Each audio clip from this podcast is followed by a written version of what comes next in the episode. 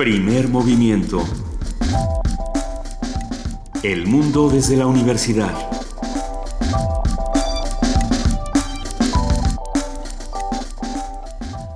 Buenos días a todos los que nos están escuchando en el 96.1 de FM Radio UNAM.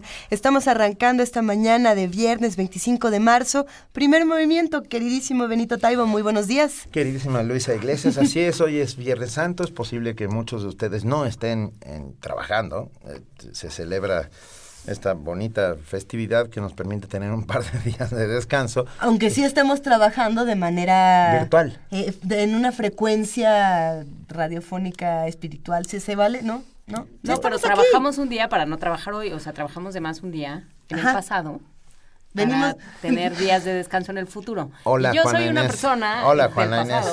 Juana Inés de esa está con nosotros. Haciendo una reflexión muy, muy al estilo Marty McFly eh, de, cómo volvimos al futuro para contarles que hoy es viernes 25 y que vamos a recordar eh, transmisiones que hemos disfrutado muchísimo con todos ustedes, con todos los que nos escuchan, momentos de primer movimiento que podemos recordar eh, con, con con mucho entusiasmo, pero también con muchísima fuerza, ¿no? Yo creo que, eh, no sé si recuerdan esta conversación que tuvimos cuando precisamente Benito estaba en la Feria del Libro. Viajamos no solo en el tiempo, sino en el espacio, porque estamos, somos ah, de veras una cosa muy Ya es, ya es dimensional, o sea, nos salimos de la otra dimensión y de pronto, bueno, Benito estaba en Guadalajara cuando fue la Feria Internacional del Libro de Guadalajara y, y, hablamos de este libro fenomenal llamado Patria o Muerte. ¿La recuerdan? Fue, fue durísimo y fue una gran conversación una gran novela de Alberto Barrera, que le fue merecedora del premio Tusquets de novela, hablando sobre Venezuela, pero de una manera ah, muy íntima,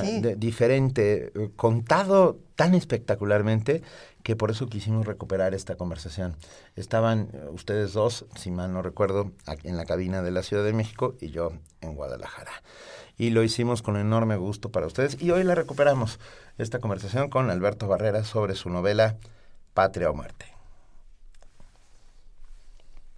Acabamos de escuchar esta participación de Benito Taibo en la Feria del Libro de Guadalajara, platicando con Alberto Barrera del libro, del libro Patria o Muerte, que disfrutamos muchísimo. Habrá que irnos a Guadalajara este 2016, no sé qué opinen, ¿les gustaría? ¿En el futuro? En el futuro no les gustaría volver a la Feria de Guadalajara a presentar tantos libros, a disfrutar con todos los autores, a meterse a los empujones eh, con, todos los que estábamos por los pasillos. ¿Sí, ¿Sí les gustó? Sí, claro. Fue una gran feria de libro. Son, es siempre una gran feria del libro, la Feria de Guadalajara. Estaremos ahí, estaremos en, en muchas ferias a lo largo de, del año. sí, y bueno, pues desde luego estaremos en festivales eh, y primer movimiento, no se le olvide, si usted quiere llevar primer movimiento hasta su lugar de origen, hable con nosotros, todo es negociable. Oye, una canción que propusiste. Se te va a hacer Una canción que proviene de un poema de Machado, de, de Antonio Machado, que es muy importante porque Machado siempre estuvo muy pendiente de las costumbres populares, de cómo, de cómo, de cómo de las cosas del pueblo eh, surgían las grandes cosas que se podían convertir en un texto.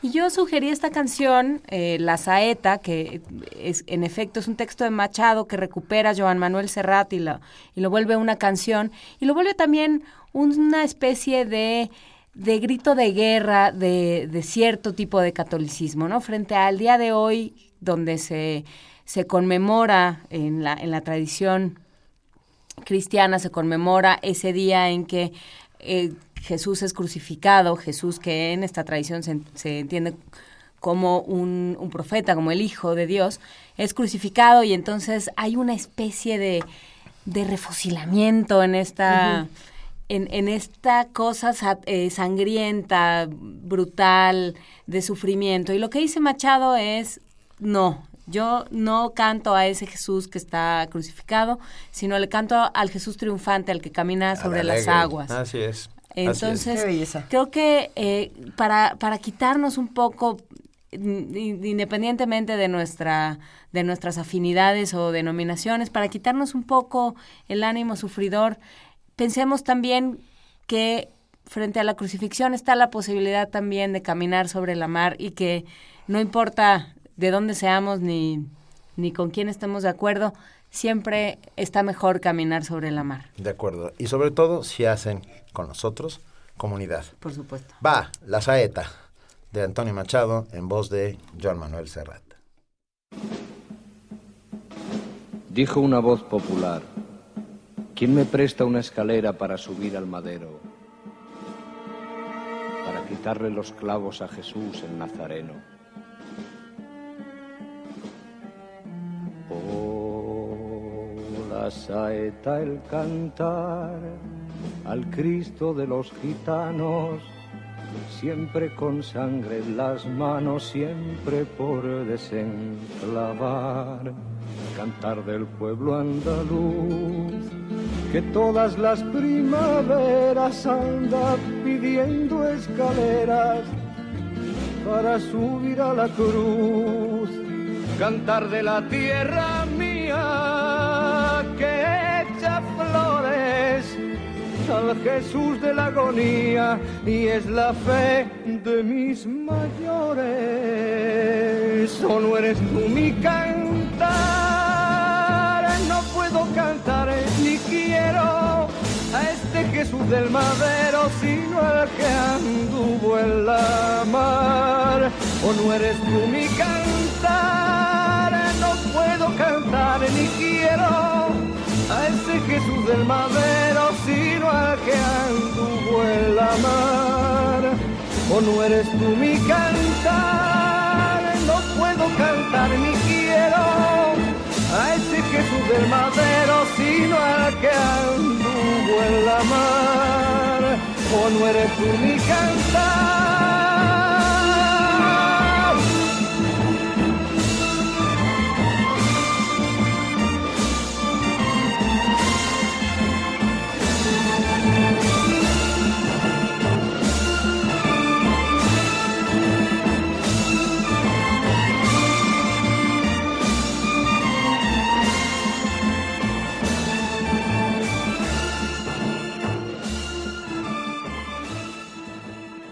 Lo que acabamos de escuchar precisamente de Manuel Serrat, La Saeta, inspirado en, los versos de Machado. Eh, a ver, Juana Inés decía que no había que andar de sufridor y yo creo que la manera, la mejor manera para dejar de sufrir es echarse una torta. No, no es gratuito lo que estoy diciendo. Si usted va por una torta en este momento o si va a buscar el libro Acá las tortas, fenomenología de la torta, se le va a quitar cualquier problema que pueda tener en este viernes 25 de marzo. ¿A poco no? Porque Entre Machado y la torta, las dos cosas. Una torta es muy, de Machado. muy católico y, es un día de guardar y hoy hay que tener vigilia. Puede ser de... De bacalao. Bacalao, de sardinas, de romeritos. O sea, sí hay O sea, siempre hay una torta para cada día. Hay una torta para cada día del año. O yo creo que hasta más, ¿eh? A mí me gustaban mucho las tortas de bacalao de la Rambla, esta tortería que si no me, que si no me equivoco, no se menciona en el libro de la fenomenología no de las puedo tortas. Creer. No, me parece que no se mencionó en esta conversación que tuvimos con Pedro Reyes, el, el, autor de este libro, el que se fue a buscar en todas las torterías de la ciudad la mejor torta. De hecho, tiene un mapa. Eh, es, es que recuerden esta conversación Claro. con tanto cariño como yo, que ya tengo la boca salivante. Bueno, pues vamos, vamos a regresar a esa conversación. Una, nos, nos regresaremos aún más en el tiempo a esa conversación que sucedió el 15 de octubre de 2015 y vamos a recuperar la conversación con Pedro Reyes a ver si habla o no de la tortería de la Rambla. Jueves gastronómico. La Real Academia de la Lengua define el concepto de torta en México como un panecillo partido longitudinalmente, que se rellena con diversos alimentos. Y la verdad es que esta definición de la Real Academia deja muy corta eh, El arte a, de la a la torta. realidad, ¿no? Las tortas mexicanas no, no se hacen con un panecillo. No, se hace con una super telera. Claro, con unas teleras o hasta, o hasta con super baguettes o los panes más grandes que puedas encontrar. Nuestra vasta geografía culinaria hace casi interminable el desfile de propuestas de tortas. Por ejemplo, en la ciudad de León, Guanajuato, se conocen las guacamayas, estas tortas de chicharrón con salsa pico de gallo que probamos y que nos dejaron enchilados como dos semanas que más. todavía se van a tener una cápsula en algún momento de este programa. Y, y son deliciosas, pero picosas como pocas cosas. En Guadalajara, Jalisco, existen las tortas ahogadas rellenas de carnitas y sumergidas en una picosita salsa roja. En la zona conurbada de Puebla predominan las llamadas semitas. Hijo, qué buenas son las semitas. Estas eh, tienen pápalo como ingrediente fundamental. Sobre la fenomenología de la torta, Hoy platicaremos con Pedro Reyes, escritor y periodista. Tiene seis años escribiendo sobre viajes y gastronomía en diversas publicaciones del Grupo Expansión y acaba de sacar su libro editado por Planeta, que es un libro francamente maravilloso, profusamente ilustrado, llamado Acá las tortas. Pedro Reyes, bienvenido. Gracias, buenos días, ¿cómo están? Estamos muy contentos. Estamos muy... a ver. Acá las tortas. ¿Tiene fecha de nacimiento la torta mexicana? Pues en realidad eh, se, le, se le adjudica, bueno, ya oíamos ahorita en la cápsula eh, que se tiene registro de la primera tortería, la tortería Armando de, de don Armando Martínez Centurión, que es a finales del siglo XIX. También se le adjudica a cocineras poblanas, ¿no? Este, como muchos de los platillos que, que hoy eh, ensalzan la, la, gastronomía mexicana, pues se dice que vienen de Puebla. En tal cual un registro, Salvador Novo, Jorge Ibargüengoitia eh, mencionan a, don Armando como el creador de ellas. Mira. O sea que le debemos, deberían tener una estatua y quitar algunos que nos están sobrando, ¿no? Justo Ibargüengoitia decía que era uno de los eh, mayores y más prolíficos, bueno, no, no más prolíficos, uno de los inventores más importantes de la Ciudad de México y quién lo podría desmentir, ¿no? A ver, ¿qué, ¿qué, elementos entonces constituyen a una verdadera torta y sobre todo una buena torta? Pues bueno, una torta de entrada eh, debe llevar el pan del día, ¿no? Como, como bien decía Benito, eh, una, una telera, una buena telera, una telera está divididas por por líneas esponjosas a las que las que puedan contener esta serie de cosas de las cuales se componen las tortas mexicanas particularmente las tortas chilangas. Eh, las tortas eh, inicialmente se, eh, se, bautizan como tortas compuestas precisamente porque están rellenas de una serie de cosas de, Sí, no tienen un ingrediente, tienen por lo menos cuatro, sino Por lo menos. Eh, eso es lo que diferencia eh, a las tortas mexicanas de cualquier bocadillo del resto del mundo, ¿no? Que generalmente tienden a ser sencillos. Las nuestras son más complejas, son eh, son tortas barrocas como barrocas exactamente son complejas no por eso dejan de ser eh, de origen humilde y populares, pero son sofisticadas. Pero lo barroco no, no es nada más aventar un montón de ingredientes. tiene su ciencia, tiene su cosa bonita. Exactamente, hay torterías que ya han llegado a confundir esta, esta combinación voraz de ingredientes. Eh, con, con, que sean necesariamente buenas tortas o las mejores tortas. Yo creo que no va por ahí, como tú dices, eh, debe existir un equilibrio, como en todo platillo, debe existir un balance de sabores, eh, contenido graso, proteico, ácidos, y, eso te va a generar una buena torta. ¿Y qué hacemos con las tortas de chilaquil, por ejemplo? Nos escribe Inés Vargas y nos dice, en Alfonso Reyes y Tamaulipas están las tortas de chilaquil, un lugar que yo no conozco, pero que aparentemente este, hay que hacer fila durante horas enteras este, para conseguir una. Hay tortas, la torta de tamal que por desgracia es parte de la canasta básica. ¿Por qué por desgracia? Porque somos el país más obeso del mundo, Benito. Eh, Pero la torta de tamal no tiene la culpa. ¿Cuándo has visto a un gordito disparar desde la una torre a, las personas inermes que hay abajo, nunca. No hay necesidad porque la, no, no, son inermes porque traen el arma adentro. ¿Qué, traen una arteria a punto de explotar. ¿Cuáles son los ingredientes que tú nos recomendarías para una torta inicial? Bueno, en realidad... Eh, lo bonito de las tortas es que pueden, pueden estar rellenas de, de, lo que sea, en la cantidad que sea y sobre todo con lo que más nos guste. Eh, creo firmemente que alguno de los invitados que no pueden fallar a la cita es el aguacate. ¿no? Eh, los frijoles. Los frijoles. También depende de qué torta estamos hablando, porque por ejemplo una torta de bacalao no le hace falta más nada que el bacalao. Pero es que el bacalao ya lleva, ya lleva una serie de cosas. exactamente, ¿no? Eh, existe aquella torta que simplemente lleva aguacate, frijoles y panela, paté, mm. ¿no? Entonces eh, ahí se lo dejo más bien a, cada comensal de a pie. Las tortas tienen que ver sin duda con la imaginación. Eh, nos dice Macintario, la torta demuestra que hay método en la locura. Exactamente. Y es completamente cierto. Ah, en, medio de esos dos panes que constituyen una telera, que es, que es de donde las tortas se hacen con teleras, dejémonos de historias. Hay otras posibilidades, el bolillo puede ser un bonito sustituto, etcétera. Pero, pero la telera tiene un tamaño perfecto para contener al universo de Pero posibilidades. no cruje. El problema con la telera es que no cruje. Sí cruje, sí, sí cruje. sí Pero cruje. es que ya lleva un rato, ¿no? Bueno, es que estás, estás Desde el día comprando del día, tortas como ya. decía Pedro, no es. ya estás comprando tortas. Bueno, para hacer acá las tortas, llevas cuántos años comiendo tortas en cuántos lugares. Bueno, en realidad, comiendo tortas llevo más de 25 años. O sea, se- ya te van a dar tú. Y no creo que alguien lleve menos. Es decir, cierto, es muy cierto. eh, la torta eh, la conocemos desde niños, por eso nos es tan entrañable a los mexicanos. Por eso es un tema, además de sabor, es un tema de nostalgia. ¿no? Todos conocimos las tortas en nuestras mochilas.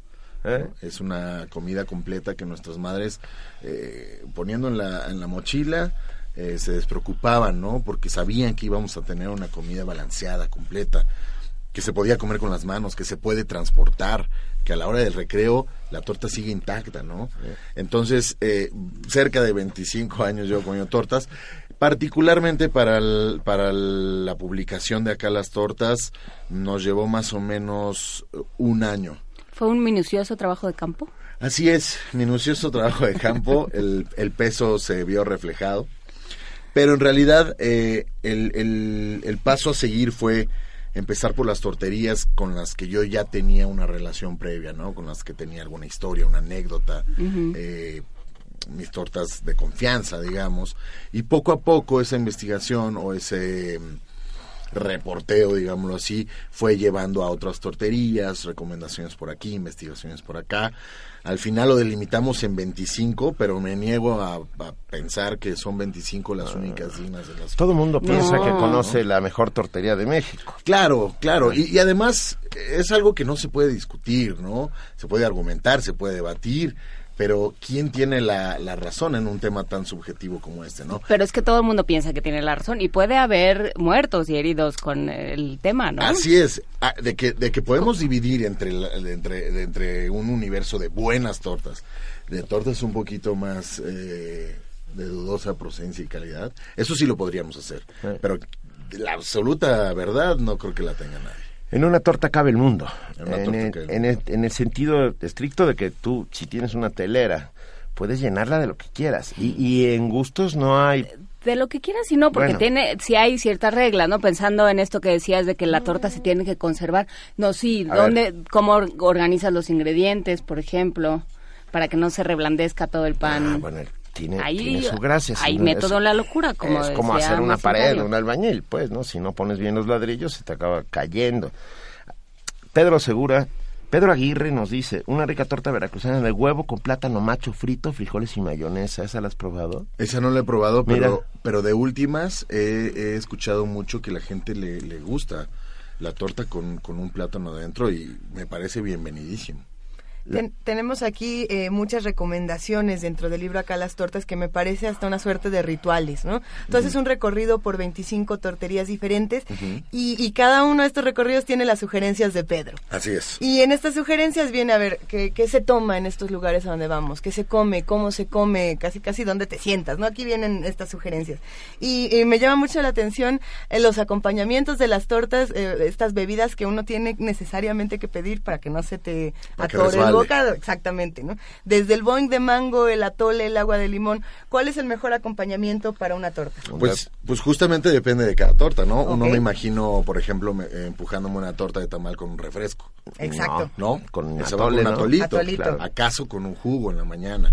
Pero, por ejemplo, sí te puedo decir que una torta de milanesa acompaña bien eh, un agua de fruta, un refresco incluso. Un refresco rojo que solo Refresco existe en. México.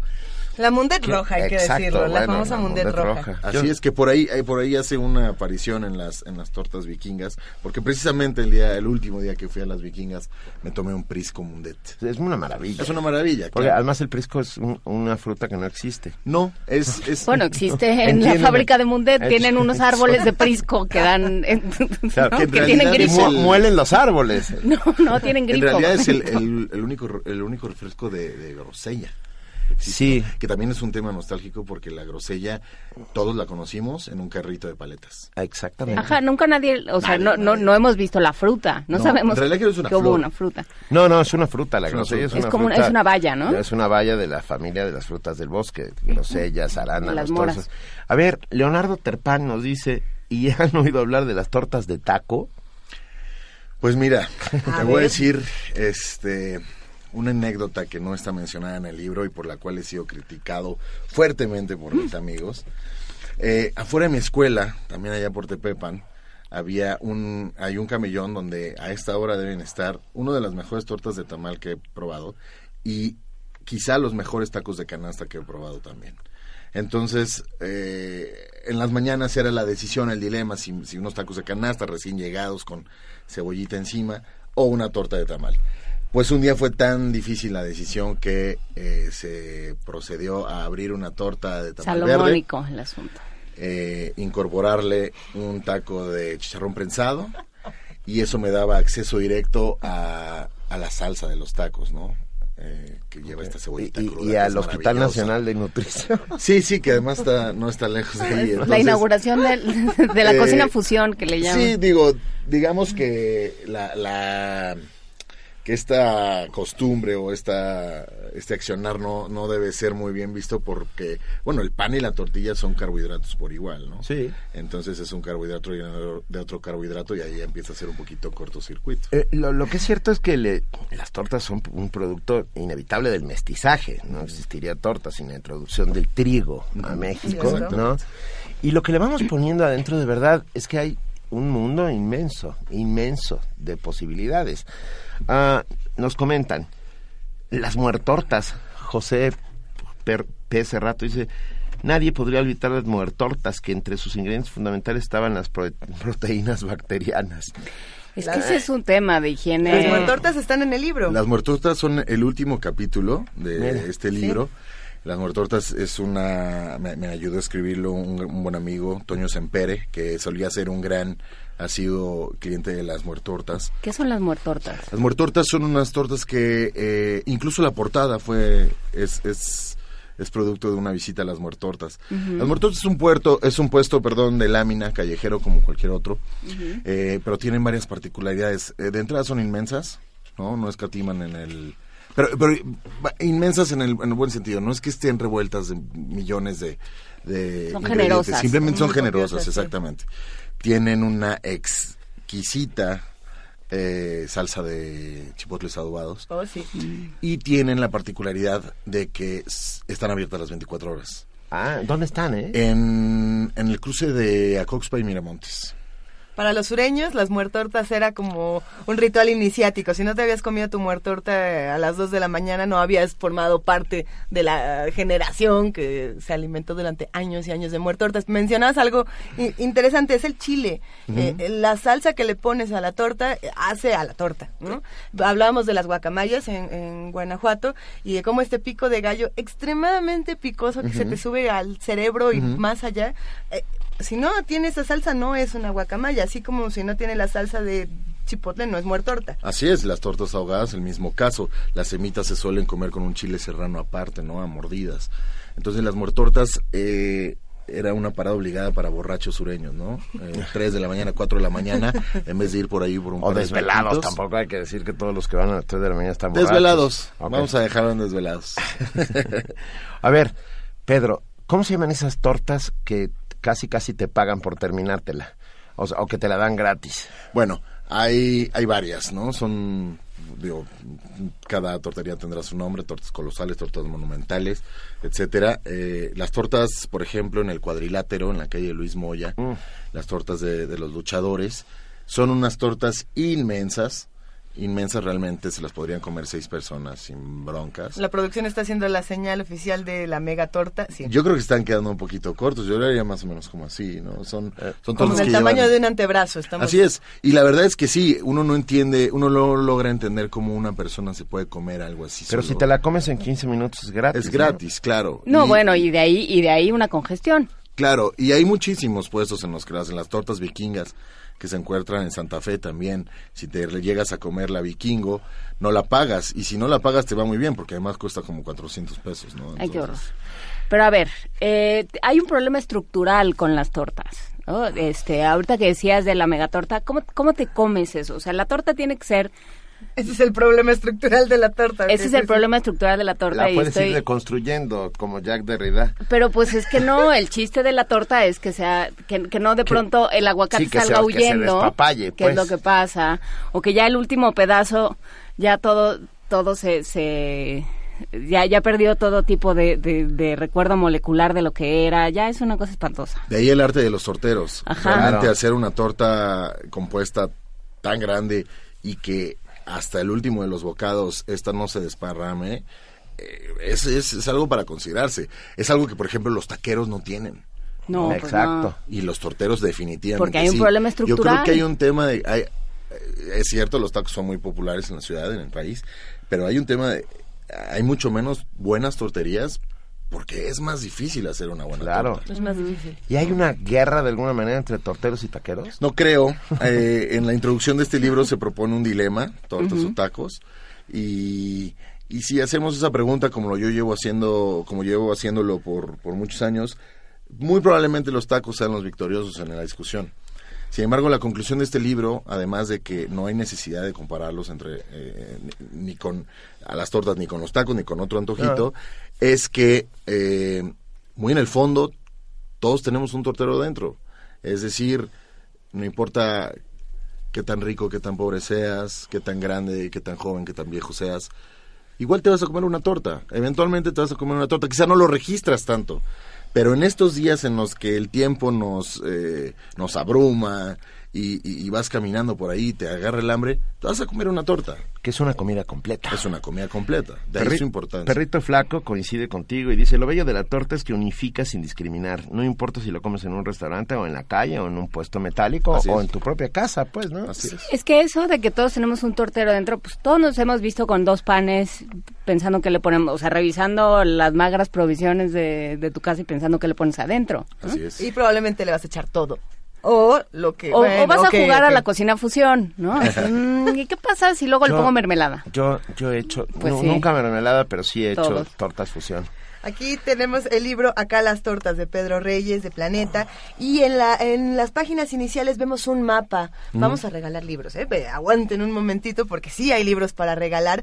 Eh, se ve un mapa de las tortas que visitaste y casi todas están cerca del centro de la ciudad. Un poco la periferia, Tlalpan, Xochimilco quedan fuera de esta lista. ¿No encontraste torterías sabrosas de este lado o, el, o la ruta tortera nos, nos dirige obligadamente al centro? La ruta tortera nos dirige al centro, pero no, no necesariamente porque no en las afueras del, bueno, no en las afueras, en los linderos, digamos, del Distrito Federal no haya. Por supuesto que hay y, y hay que hacer ese recorrido, o sea, ese, ese recorrido está súper pendiente. Sí ¿Es para hay un un- siguiente libro? es para un siguiente libro, es para un siguiente volumen. Sí hay una tendencia clara, porque las tortas nacen en el centro y de ahí se empiezan a, a esparcir. Las, las- el rey del pavo, las tortas. Claro. ¿no? El centro, el centro vio nacer las tortas. ¿Y de no ahí- tiene que ver con qué tanto se camina por la calle? Totalmente, totalmente. Porque Por la ejemplo, torta en- es ambulante. En Milpa Alta debe de haber tortas, pero ¿en verdad caminamos por Milpa Alta? El, el próximo libro debería llamarse Allá. Allá las tortas. ¿no? Que es a partir de... ¿Las tortas excéntricas? La Claudia Guerrero dice, torta de tamal y taco de canasta, bien extremos están en primer movimiento en el jueves gastronómico. Bueno, solo fue una sugerencia. Que vamos Pero- a tener que probar a ver qué pasa. Pero lo que es Venga. cierto es que una torta puede ser un deporte extremo. O sea, puedes llegar a, a, a, excesazos, ¿no? Sí, Ah, sin duda. ah, una vez yo intenté comerme una de las del monje loco y no pude comerme ni la mitad. Y mira que yo soy Y mira un, y que- mira que soy un profesional. Sí. ¿eh? Vamos a regalar entonces dos libros de Acá las tortas de Pedro Reyes. Que está buenísimo. Este, además se antoja, tiene unas imágenes impresionantes, tiene, tiene un contenido riquísimo. Yo creo que todos los que, los que lo tengan en casa lo van a disfrutar. ¿Cómo lo vamos a regalar? Lo vamos a dar a través de nuestras redes sociales. Muy bien, uno por Facebook y uno por Twitter. Nos tienen que escribir con su nombre completo y su correo electrónico, pero vamos a lanzar una pregunta porque hemos visto que las redes sociales eh, se, se inundaron con esta conversación, se llenaron de, de pan, de chile, de, de carnita. Entonces, Pedro, ¿qué le podemos preguntar a los dos radioescuchas que se van a llevar acá las tortas? Sea, a mí solamente me gustaría saber cuál es su torta favorita, pero lo más importante es que nos digan por qué. Eh, porque todos tenemos una torta en mente, pero hacerte de la decisión de una torta favorita debe llevar eh, a fuerza un motivo Ajá. Entonces, eh, ¿cuál es su torta favorita? ¿Por qué? Y si llegaran a tener una foto de ellos con... Que no sea un requisito, pero si lo tienen, pues que lo suban. Agradeceríamos mucho imágenes de tortas en arroba P Movimiento y en diagonal Primer Movimiento UNAM. No tienen ni idea la cantidad de Claudia tweets Guerrero ya nos mandó no, una bueno. con pan de muerto. Sí, Que sí. eso ya son como con pan de cochinadas. muerto. Ya son cochinadas, ¿no? Bueno, para que vean que sí es extremo, Rualdo nos dice, no se olviden de la torta de gelatina o de sopa aguada. Eh, yo no, no entiendo cómo se puede hacer ¿Ves una mi torta problema con lo estructural? ¿Ves por qué sí es importante Oye, pero plantearse una asuntos tortita de fideos secos sí te la vienes. De fideos Sí. secos, sí, pero de sopa aguada. Sí, está complicado. Esta, se te va a hacer pedazo la torta en las manos, pero no sabes la ca- Ah, Sí, hay Juan. Martínez Juárez y que me dicen de las tortas y qué me dicen las tortas de Chapultepec, esas con la transparente rebanada de jamón. Es cierto, hay tortas magras y hay tortas exuberantes, Así hay es. tortas pequeñas y hay tortas grandes, hay Así tortas eh, delicadas y tortas salvajes. Así ¿no? es. También hay, hay tortas Como de... la naturaleza humana. Hay tortas de tortería, tortas de puesto, tortas de cafetería, tortas de restaurante, tortas de tienda de abarrotes. Eh, Claro. El universo es infinito. El Eh, universo es infinito y por eso recomendamos acá las tortas. Si nos van a escribir más comentarios sobre tortas en primer movimiento, que lo hagan con el hashtag acá las Sí, tortas para que hashtag. podamos juntarlos todos y compartirlos a lo largo del programa. Qué bonito. Andrea González dice, ¿cuántos amigos se golpearon por una torta? Y no es albur, en la primaria. ¿A quién no le robaron una torta en la Sí. primaria? A mí me Sí. robaron y yo robé muchas, lo confieso. Sí, sí. claro. Muchas, muchísimas. Nosotros teníamos un buen amigo que era víctima todos Eh, los días. Eh, desde aquí Porque tenía yo quiero pedir, mejores. hacer un acto de contrición y bien, pedirle perdón a todos los que le robé tortas durante la primaria. Este, no era mala fe. Pues queremos agradecerle muchísimo a Pedro Reyes por esta plática. Pedro Reyes es escritor y periodista y esta mañana nos trajo acá las tortas. Así que muchísimas gracias. Te deseamos que este libro le dé la vuelta no solamente a toda la ciudad, sino a todo el país, a todo el mundo, que todos nos armemos una buena torta y hagamos el recorrido por el centro que tú nos estás proponiendo. No tienes idea lo que ha sucedido esta mañana. Ah, no, bueno, está, yo ya estoy salivando desde La hace un bolita de rato. nieve a la que le di. No, bueno, eh, Jorge Cabrera dice, la torta de plátano, plátano con nata, para la hora del recreo, éramos proletarios. Yo- La de cajeta. La de cajeta. Yo creo un que la torta de plátano puede ir muy bien con una embarrada de frijoles, ¿eh? Sí, Ah, sin lugar a dudas. El frijol y el plátano son amigos. Molote De acuerdo. yucateco, veracruzano. Y Jorge Cabrera dice que el prisco no es un durazno de carne blanca y blanda y de corazón colorado junto al hueso Sí. o semilla, sí, pero, Pero no, no es, es- ese de eso no está hecho el O sea, refresco. El ese, está hecho es de el rojo, prisco. así. Ese es el prisco ver- del, de la verdad histórica. El prisco de Mundet es un prisco rojo que no existe, es una Bueno, es que mezcla de había en las. Indias cuando llegó, Sí. cuando llegó Colón, pero luego se extinguió, solo se lo quedó la mundial. Se lo comieron los tucanes. Sí. Ah, Mil Gracias. gracias, Pedro Reyes. Acá las tortas será sin duda un éxito porque todos tenemos dentro, a- si no a un tortero, a un comedor de tortas. Así es. Muchas gracias, gracias por la invitación. No, ha hombre, sido un todo un enorme- privilegio estar acá. Un enorme abrazo y de verdad mucho éxito. Acá las tortas, Pedro Reyes, editado por Planeta. Primer movimiento. La vida en otro sentido. Estamos de regreso.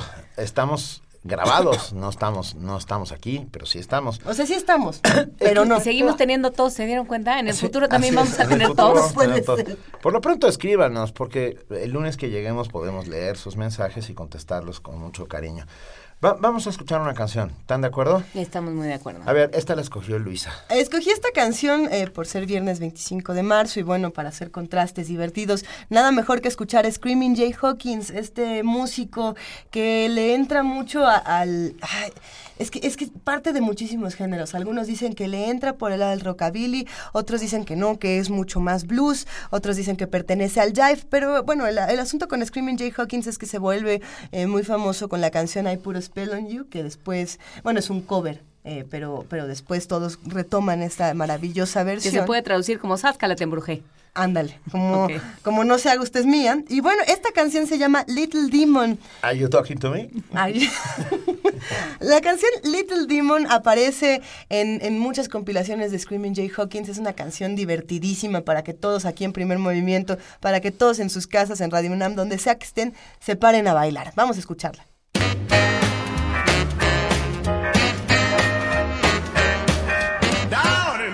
On the foggy hill rock stood a crazy little demon blowing his top. Fire in his eyes and smoke from his head. You gotta be real cool to hear the words he said. He did that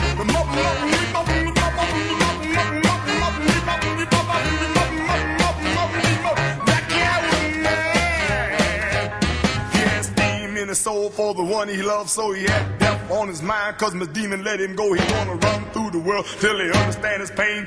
Somebody help him get Miss Demon home again. He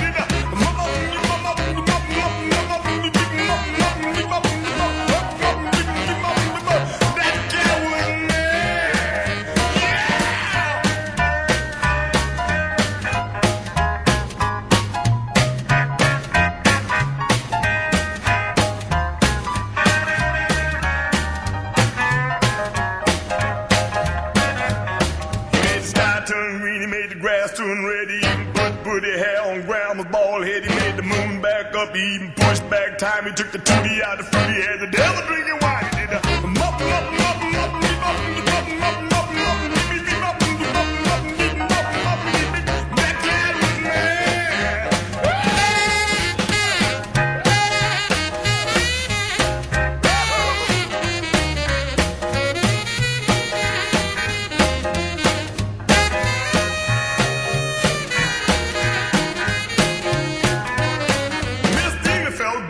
she finally got across to the crazy little demon that a woman's still a boss. Down in the valley on the foggy hill rock, you can still hear the demon blowing his top. He did a mup, mup, mup, beep, beep, mup, mup, mup, beep, beep, mup, beep, beep, mup, beep, beep, mup, beep, mup, mup, mup, mup, beep, beep, beep, mup, mup. That pushed back night, bought in afternoon. He made leap year jump over the moon. Took the 4th of July, he put in May. He took this morning, bought back yesterday. He did a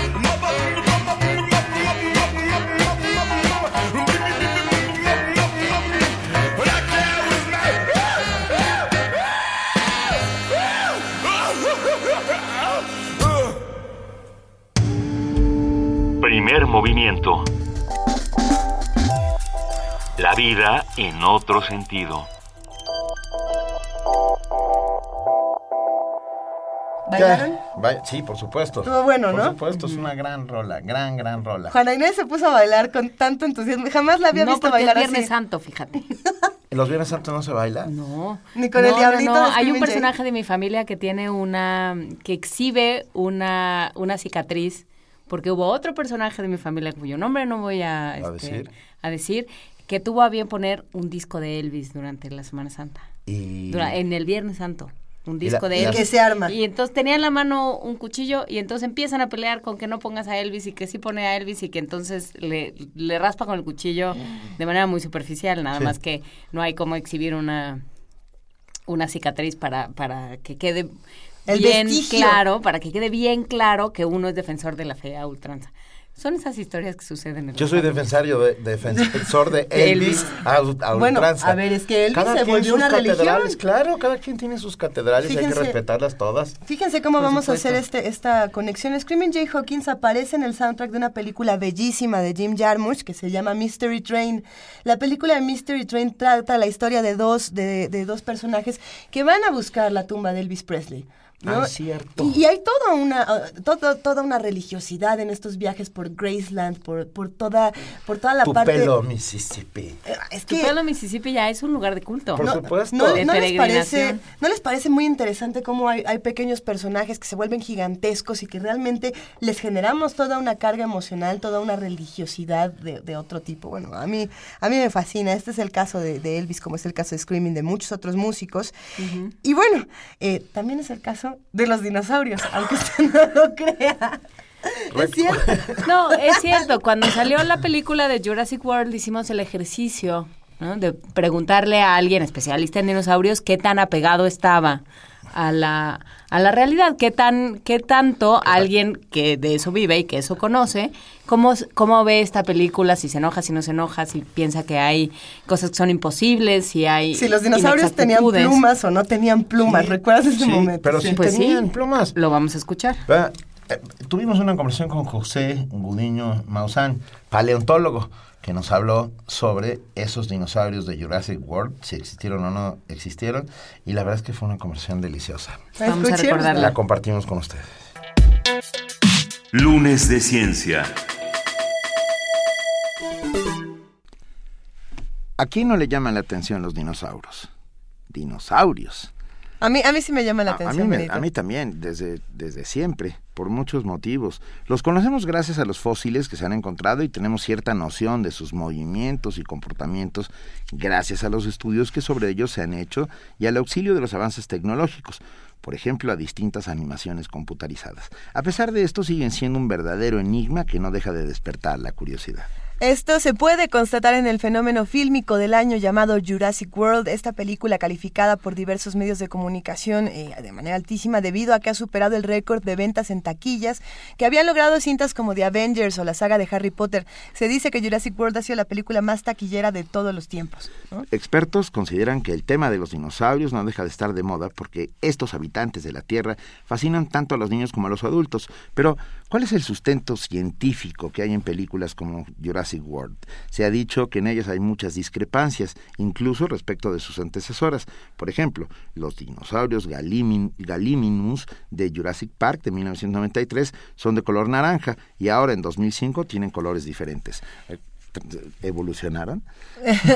Bueno, es, es muy interesante. Creo que muchos de nosotros cuando éramos niños y vimos la primera película de Jurassic Park queríamos ser paleontólogos al crecer. Eh, muchos expertos en este tema de los dinosaurios también se han molestado porque en Jurassic World se, ignoran ciertos descubrimientos que se han hecho en años más recientes.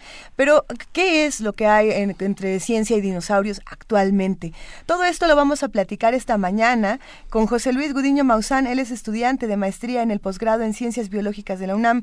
Sigue siendo un gran en- entusiasta de los dinosaurios. Desde niño ha colaborado con el Centro INA Coahuila, trabajado en paleontología de dinosaurios desde 2009 a la fecha.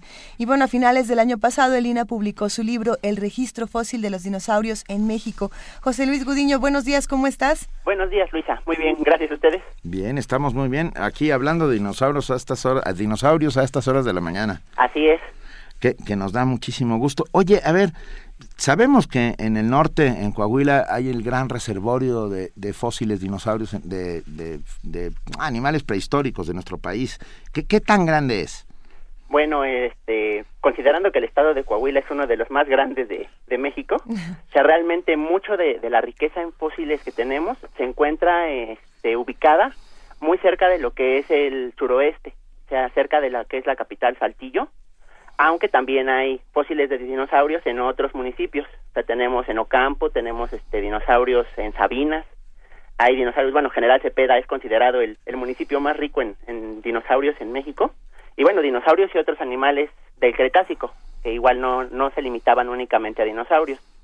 Tenemos este, reptiles voladores en Coahuila, tenemos eh, registro de peces, de otro tipo de eh, reptiles, lagartijas, por ejemplo, y también tenemos mamíferos del Cretácico, que son realmente descubrimientos bastante raros y muy importantes.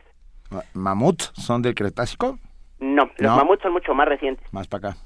Sí, aquí estamos hablando de animales que, pues bueno, tenían el tamaño de un gato doméstico, pero ahora sí que son nuestros ancestros más antiguos. Y Ellos sí conocieron a los dinosaurios.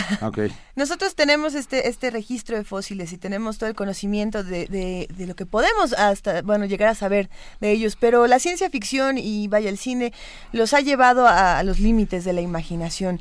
Eh, realmente, ¿qué, ¿qué podemos comparar entre lo que sabemos de los avances tecnológicos con lo que vemos en películas como Jurassic World, José Luis?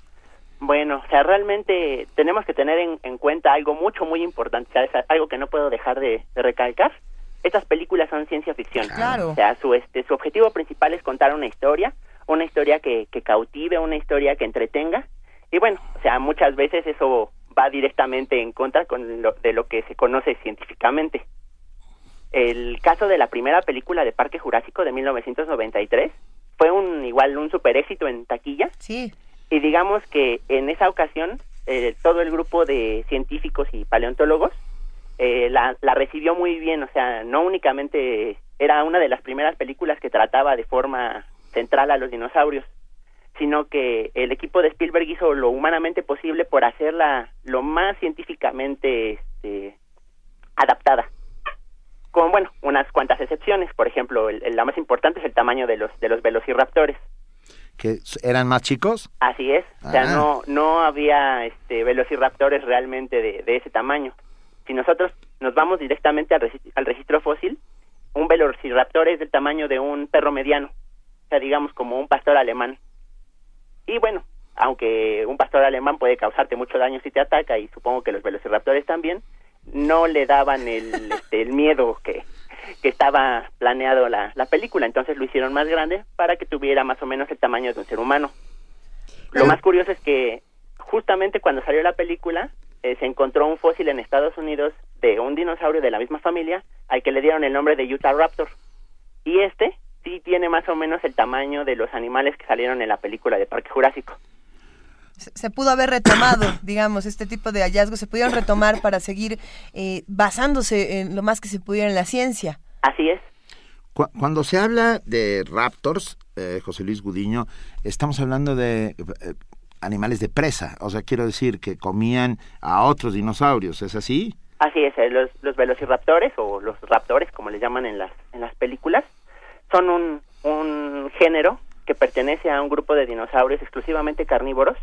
Son dinosaurios de construcción muy ligera que probablemente podían correr rápido y saltar. O sea, eso que nos pone la película como un hecho es algo que nosotros a partir de los fósiles simplemente no podemos este, deducir eh, de forma certera.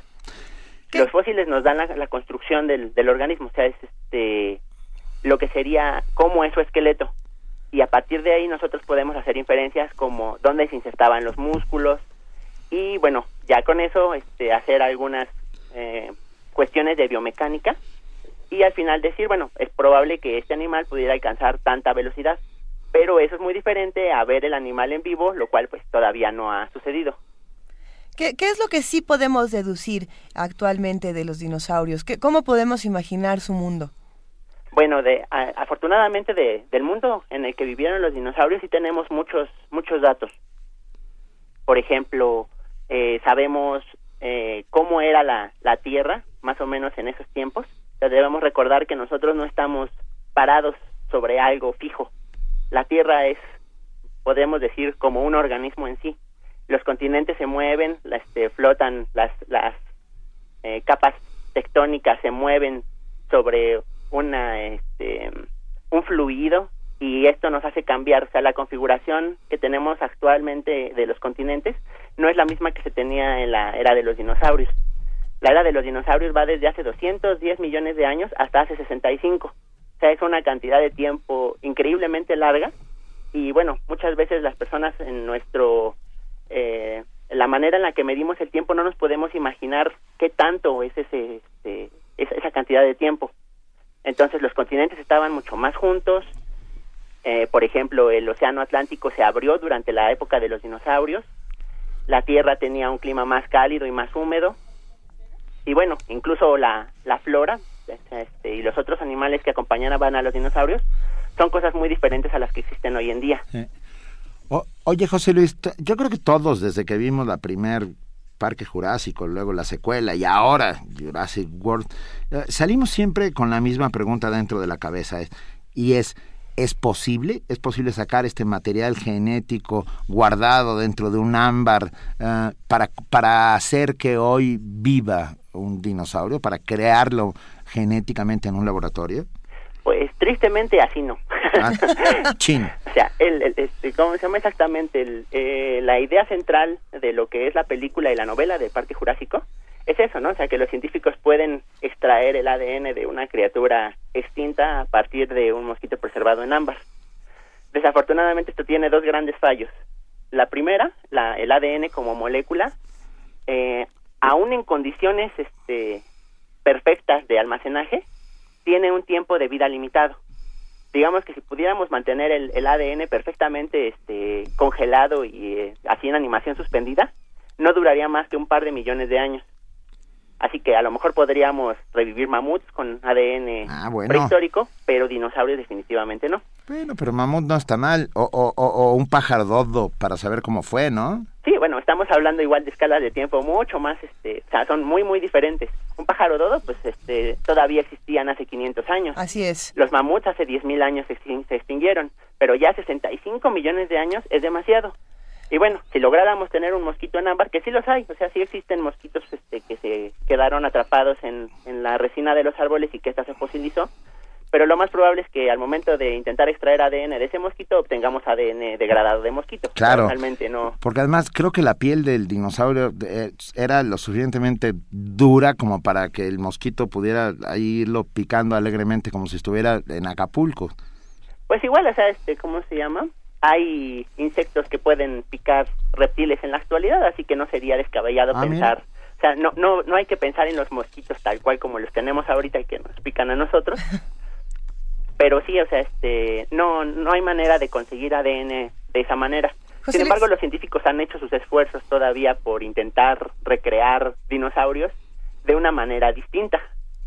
Justamente es lo que queríamos preguntarte. Ah, vimos un documental en estas pláticas de TED que, que podemos encontrar eh, de manera gratuita en Internet, donde un científico llamado Jack Horner plantea, bueno, el, el hacer un Jurassic Park de, desde el punto de vista de Michael Cric- Crichton, el, el autor de, de Jurassic De la Park. novela, sí. Sí, eh, resulta imposible. Sin embargo, podemos hacer el proceso inverso. Eh, ¿Es posible tomar el proceso inverso y realizar entonces sí un dinosaurio, crear un dinosaurio, como se llama esta plática, Building a Dinosaur from a Chicken?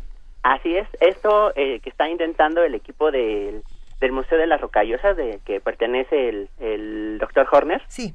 es básicamente eso, o sea, ¿dónde podemos conseguir ADN de dinosaurio que no esté degradado? La única manera de evitar la degradación del ADN es recombinándolo y regenerándolo constantemente, que es lo que hacen los seres vivos. Entonces, eh, ya para, para estos tiempos es prácticamente una certeza científica. Todavía hay algunos detractores, pero ya, o sea, el- lo- los científicos y los paleontólogos en particular aceptan la idea de que los, las aves son dinosaurios. O sea, las aves evolucionaron a partir de una rama de dinosaurios terópodos, desde la, de la que se incluye probablemente el, el velociraptor, por ahí del Jurásico, y que en la actualidad lo que nosotros vemos como aves en realidad son dinosaurios. Entonces, utilizando eh, ahora sí que genética, básicamente eh, activadores este, genómicos en cierto punto, se pueden deshacer cambios evolutivos. Por lo que sé, uno de los de, de los grandes logros que ha tenido ahorita el laboratorio del, del doctor Horner es lograr que eh, su, su pollosaurio tenga El Dino Chicken. Exactamente, él, él- él lo llama Dino Chicken o Chickenosaurus, eh, pueda tener una mandíbula dentada, Ok. o sea, recuperar eh, de, de un pico córneo como las que tienen las aves en el día de hoy a una mandíbula con dientes, o sea, típica de dinosaurios, pero el problema que ahorita estaba teniendo es que no se veían buenos avances en el desarrollo embrional de la cola. O sea, tenemos una gallina con dientes, pero todavía no tiene cola y bueno, también falta regenerar eh, ala, bueno, brazos a partir de las alas. Vamos a hacer, sí. vamos a hacer una novela que se llame Plumas de dinosaurio. ¿Eh? Así Creo, que, Por creo que es una buena invitación. José Luis Gudiño, te agradecemos muchísimo y para despedirnos de esta plática queremos dedicarte una canción.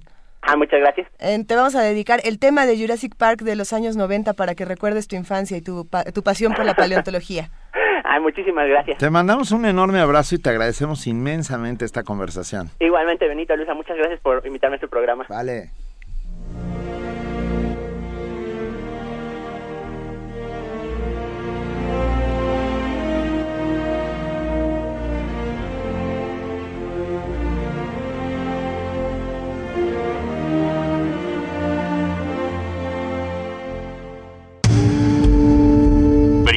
Movimiento. Para afinar el día.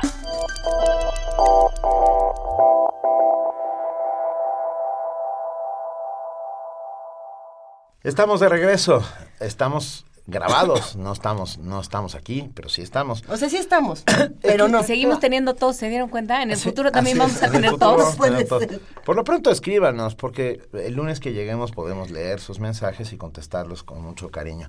Va- vamos a escuchar una canción. ¿Están de acuerdo? Estamos muy de acuerdo. A ver, esta la escogió Luisa. Escogí esta canción eh, por ser viernes 25 de marzo y bueno, para hacer contrastes divertidos, nada mejor que escuchar a Screaming Jay Hawkins, este músico que le entra mucho a- al... ay, es que, es que parte de muchísimos géneros. Algunos dicen que le entra por el lado del rockabilly, otros dicen que no, que es mucho más blues, otros dicen que pertenece al jive, pero bueno, el, el asunto con Screaming Jay Hawkins es que se vuelve eh, muy famoso con la canción I Put a Spell on You, que después, bueno, es un cover. Eh, pero, pero después todos retoman esta maravillosa Que versión. se puede traducir como Sáscala te embrujé. Ándale, como, como no se haga usted mía. Y bueno, esta canción se llama Little Demon. Are you talking to me? La canción Little Demon aparece en, en muchas compilaciones de Screaming Jay Hawkins. Es una canción divertidísima para que todos aquí en primer movimiento, para que todos en sus casas, en Radio UNAM, donde sea que estén, se paren a bailar. Vamos a escucharla.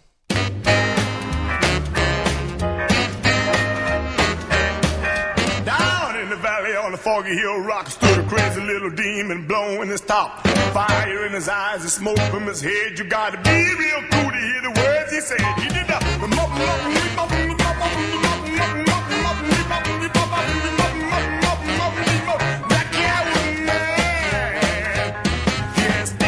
soul for the one he loved, so he had death on his mind. Cause my demon let him go. He gonna run through the world till he understand his pain.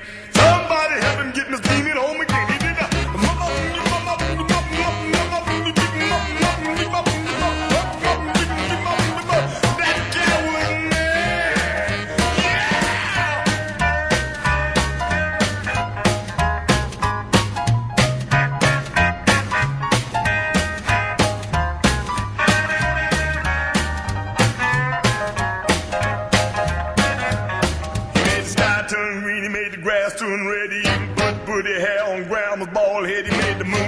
Up, he even pushed back time. He took the tootie out of fruit, he had the devil drinking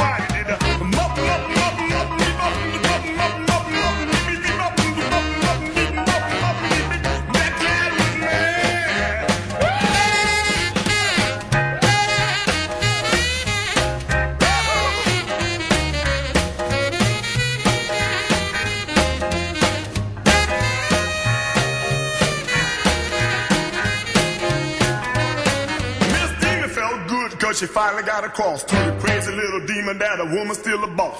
Down in the valley on the foggy hill rock, you can still hear the demon blowing his top. Beat up.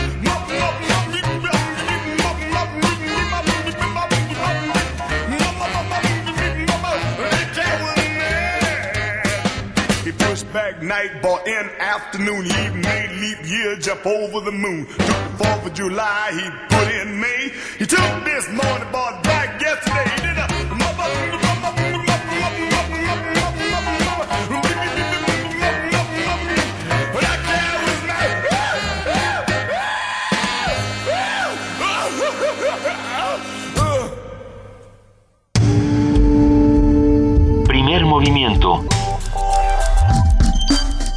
Donde todos rugen, el puma ronronea.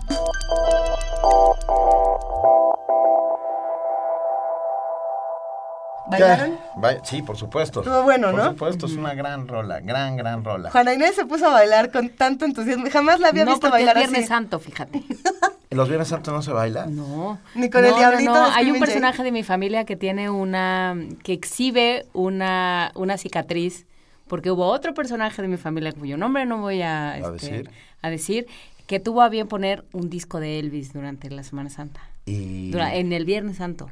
Un disco la- de Elvis. Que se arma. Y entonces tenía en la mano un cuchillo y entonces empiezan a pelear con que no pongas a Elvis y que sí pone a Elvis y que entonces le, le raspa con el cuchillo de manera muy superficial, nada Sí. más que no hay como exhibir una una cicatriz para, para que quede El bien vestigio. claro, para que quede bien claro que uno es defensor de la fe a ultranza. Son esas historias que suceden en Yo soy defensario de, defensor de Elvis, a, a Bueno, ultranza. a ver, es que Elvis Cada se volvió sus una religión. catedrales, Claro, cada quien tiene sus catedrales y hay que respetarlas todas. Fíjense cómo Por vamos a hacer este, esta conexión. Screaming Jay Hawkins aparece en el soundtrack de una película bellísima de Jim Jarmusch que se llama Mystery Train. La película de Mystery Train trata la historia de dos, de, de dos personajes que van a buscar la tumba de Elvis Presley.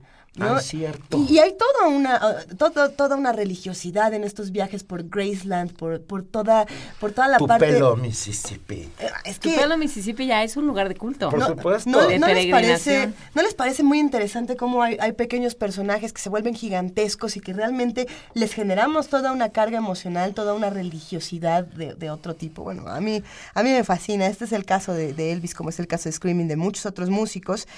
Y bueno, eh, también es el caso de los dinosaurios, aunque usted no lo crea. Es cierto. No, es cierto. Cuando salió la película de Jurassic World hicimos el ejercicio ¿no? de preguntarle a alguien especialista en dinosaurios qué tan apegado estaba a la, a la realidad, qué tan qué tanto alguien que de eso vive y que eso conoce, cómo, cómo ve esta película, si se enoja, si no se enoja, si piensa que hay cosas que son imposibles, si hay Si los dinosaurios tenían plumas o no tenían plumas, ¿recuerdas ese Sí, momento? pero sí, Pues sí. tenían plumas. Lo vamos a escuchar. Eh, Tuvimos una conversación con José Gudiño Maussan, paleontólogo, que nos habló sobre esos dinosaurios de Jurassic World, si existieron o no existieron, y la verdad es que fue una conversación deliciosa. Vamos a recordarla. La compartimos con usted. Lunes de Ciencia. ¿A quién no le llaman la atención los dinosaurios? Dinosaurios.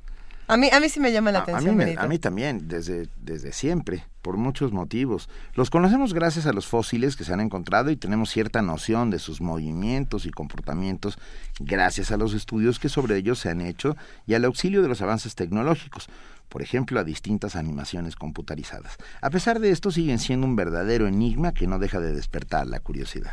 Esto se puede constatar en el fenómeno fílmico del año llamado Jurassic World, esta película calificada por diversos medios de comunicación eh, de manera altísima debido a que ha superado el récord de ventas en taquillas que habían logrado cintas como The Avengers o la saga de Harry Potter. Se dice que Jurassic World ha sido la película más taquillera de todos los tiempos. Expertos consideran que el tema de los dinosaurios no deja de estar de moda porque estos habitantes de la Tierra fascinan tanto a los niños como a los adultos. Pero, ¿cuál es el sustento científico que hay en películas como Jurassic Se ha dicho que en ellas hay muchas discrepancias, incluso respecto de sus antecesoras. Por ejemplo, los dinosaurios Galimin- Gallimimus de Jurassic Park de 1993 son de color naranja y ahora en 2005 tienen colores diferentes. ¿Evolucionaron? Bueno, es, es muy interesante. Creo que muchos de nosotros cuando éramos niños y vimos la primera película de Jurassic Park queríamos ser paleontólogos al crecer. Eh, muchos expertos en este tema de los dinosaurios también se han molestado porque en Jurassic World se, ignoran ciertos descubrimientos que se han hecho en años más recientes. Pero, ¿qué es lo que hay en- entre ciencia y dinosaurios actualmente? Todo esto lo vamos a platicar esta mañana con José Luis Gudiño Maussan. Él es estudiante de maestría en el posgrado en Ciencias Biológicas de la UNAM. Sigue siendo un gran en- entusiasta de los dinosaurios. Desde niño ha colaborado con el Centro INA Coahuila, trabajado en paleontología de dinosaurios desde 2009 a la fecha. Bueno, a finales del año pasado, el INA publicó su libro El registro fósil de los dinosaurios en México. José Luis Gudiño, buenos días, ¿cómo estás? Buenos días, Luisa. Muy bien, gracias a ustedes. Bien, estamos muy bien. Aquí hablando de dinosaurios a estas horas, a dinosaurios a estas horas de la mañana, Así es. que, que nos da muchísimo gusto. Oye, a ver, sabemos que en el norte, en Coahuila, hay el gran reservorio de, de fósiles dinosaurios de, de- de animales prehistóricos de nuestro país. ¿Qué, qué tan grande es?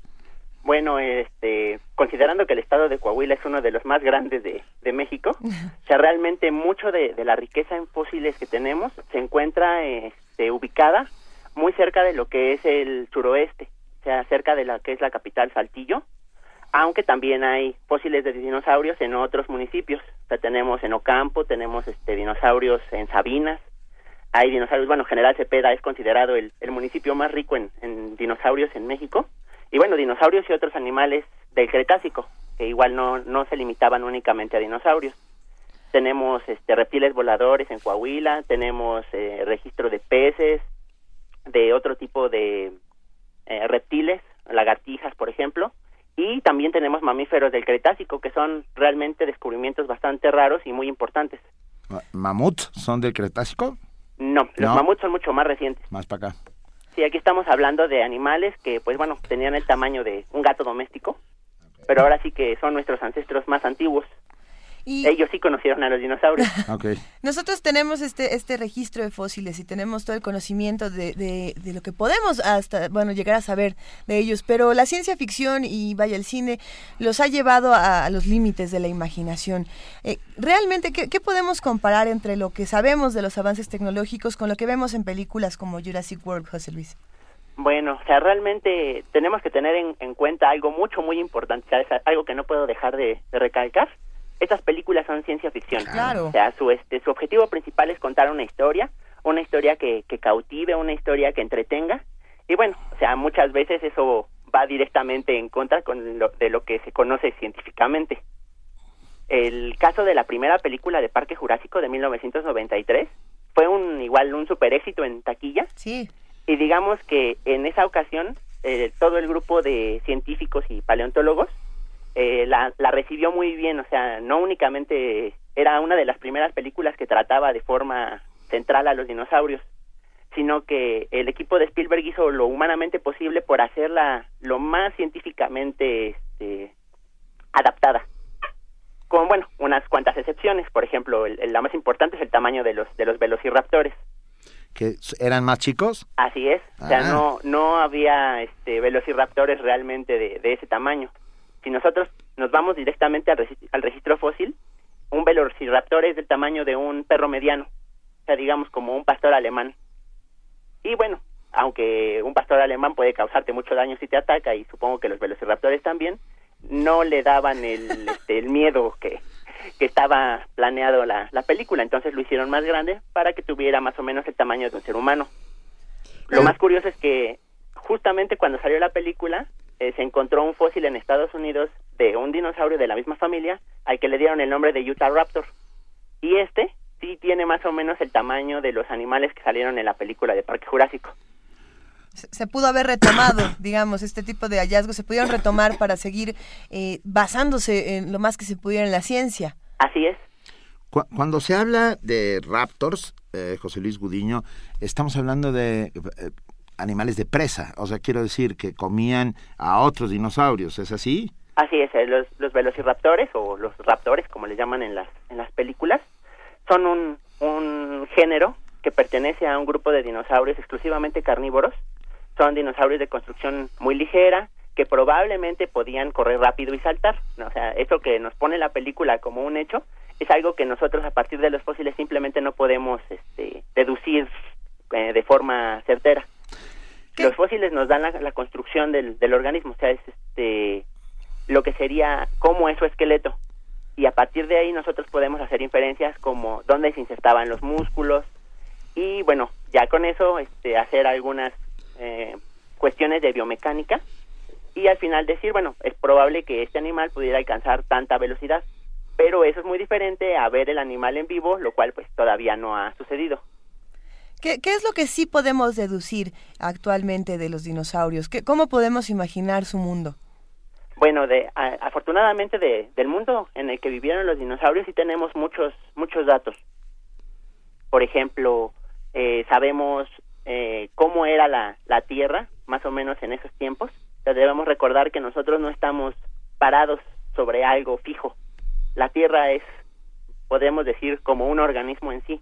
Los continentes se mueven, este, flotan, las, las eh, capas tectónicas se mueven sobre una este, un fluido y esto nos hace cambiar, o sea, la configuración que tenemos actualmente de los continentes no es la misma que se tenía en la era de los dinosaurios. La era de los dinosaurios va desde hace 210 millones de años hasta hace 65. O sea, es una cantidad de tiempo increíblemente larga y bueno, muchas veces las personas en nuestro eh, la manera en la que medimos el tiempo no nos podemos imaginar qué tanto es ese, este, esa, cantidad de tiempo. Entonces los continentes estaban mucho más juntos. Eh, por ejemplo, el Océano Atlántico se abrió durante la época de los dinosaurios. La Tierra tenía un clima más cálido y más húmedo. Y bueno, incluso la, la flora este, y los otros animales que acompañaban a los dinosaurios son cosas muy diferentes a las que existen hoy en día. Oye, José Luis, yo creo que todos, desde que vimos la primer Parque Jurásico, luego la secuela y ahora Jurassic World, eh, salimos siempre con la misma pregunta dentro de la cabeza. y es, ¿Es posible? ¿Es posible sacar este material genético guardado dentro de un ámbar eh, para, para hacer que hoy viva un dinosaurio, para crearlo genéticamente en un laboratorio? Pues tristemente así no. Ah. O sea, el, el- este, ¿cómo se llama exactamente? El, eh, la idea central de lo que es la película y la novela del Parque Jurásico es eso, ¿no? O sea, que los científicos pueden extraer el ADN de una criatura extinta a partir de un mosquito preservado en ámbar. Desafortunadamente esto tiene dos grandes fallos. La primera, la, el ADN como molécula, eh, aún en condiciones este, perfectas de almacenaje, tiene un tiempo de vida limitado digamos que si pudiéramos mantener el, el ADN perfectamente este, congelado y eh, así en animación suspendida, no duraría más que un par de millones de años.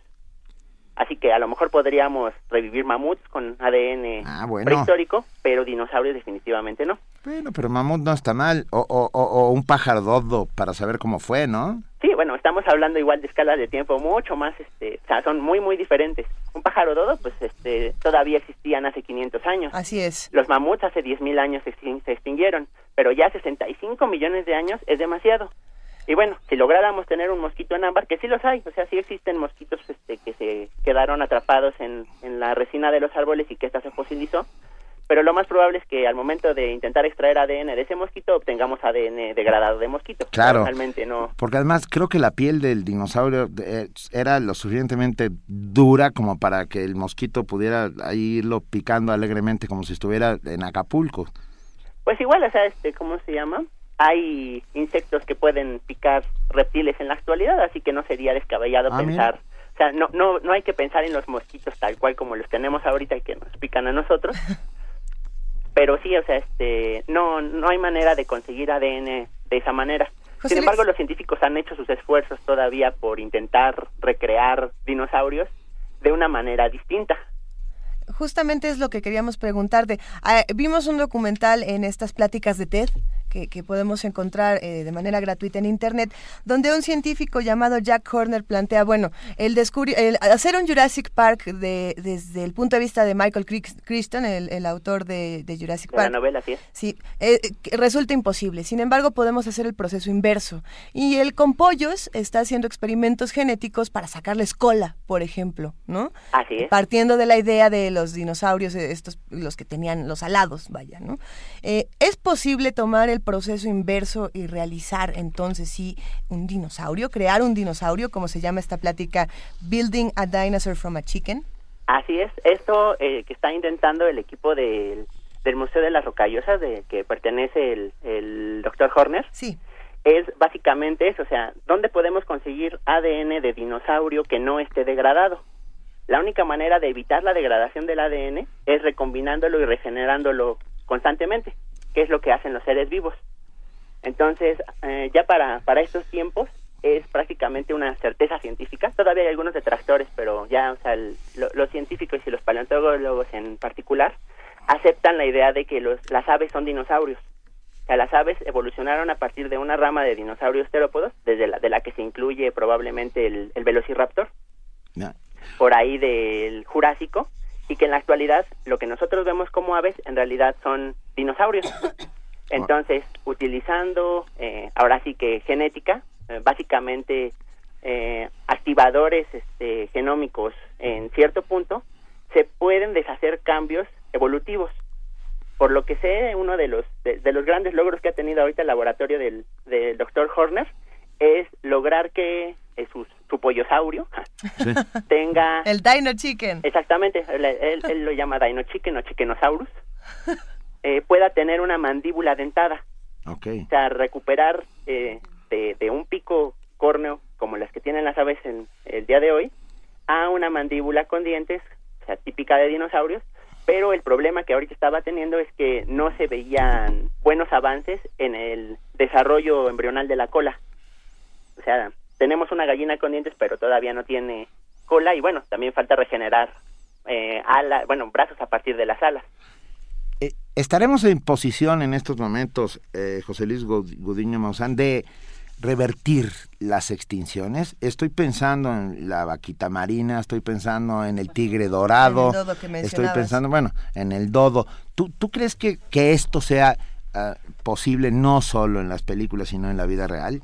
Es, ahorita es muchísimo más fácil, como te comentaba hace un momento, hacer eh, la clonación de animales que se extinguieron hace poco, o sea, relativamente estamos hablando de tiempos históricos, o sea, todavía se recuerdan, por ejemplo, la, la vaquita marina, pues está al borde de la extinción, esa afortunadamente todavía no se ha Todavía no sé. Pero perdido. el tigre de Tasmania. El tigre de Tasmania, que el último registro se tiene en 1938, por ejemplo. La otra es la vaca marina de Stiller. Ah. Esta era igual un este un dugongo, un, un este sirénido de, la misma familia que los este manatíes, Ajá. pero era un animal enorme, me se medía más de 6 metros de longitud y habitaba todo lo que era las las aguas de, de- este, del norte entre Rusia y Estados Unidos. Esta se, des- se describió por primera vez ah, por ahí de 1600 y en menos de 30 años ya se había extinguido por este, caza indiscriminada. O sea, ahora sí que era muy valiosa por su carne y su aceite y pues nos la acabamos. Es muy probable que se pueda hacer esto en un tiempo, digamos, moderado, hablando de unos 20 o 30 años. Y pues, yo, o sea, yo le vería muchísimo más futuro a eso que a intentar clonar dinosaurios a partir de, de paleo-ADN. Ok. O sea que a lo mejor todavía podremos ver alguna vez un pájaro dodo caminando por, por, por un parque. Pues no creo que sea tan, Oh. este, ¿cómo se llama? Verlo por un parque. Bueno, no, si llegara- se llegara a hacer, tal vez sería, este, ¿cómo se llama? Algo altamente valioso. Ahorita, bueno, lo que sé es que hay eh, laboratorios alrededor del mundo que están intentando eh, traer un mamut, o sea, sería el, el primer paso.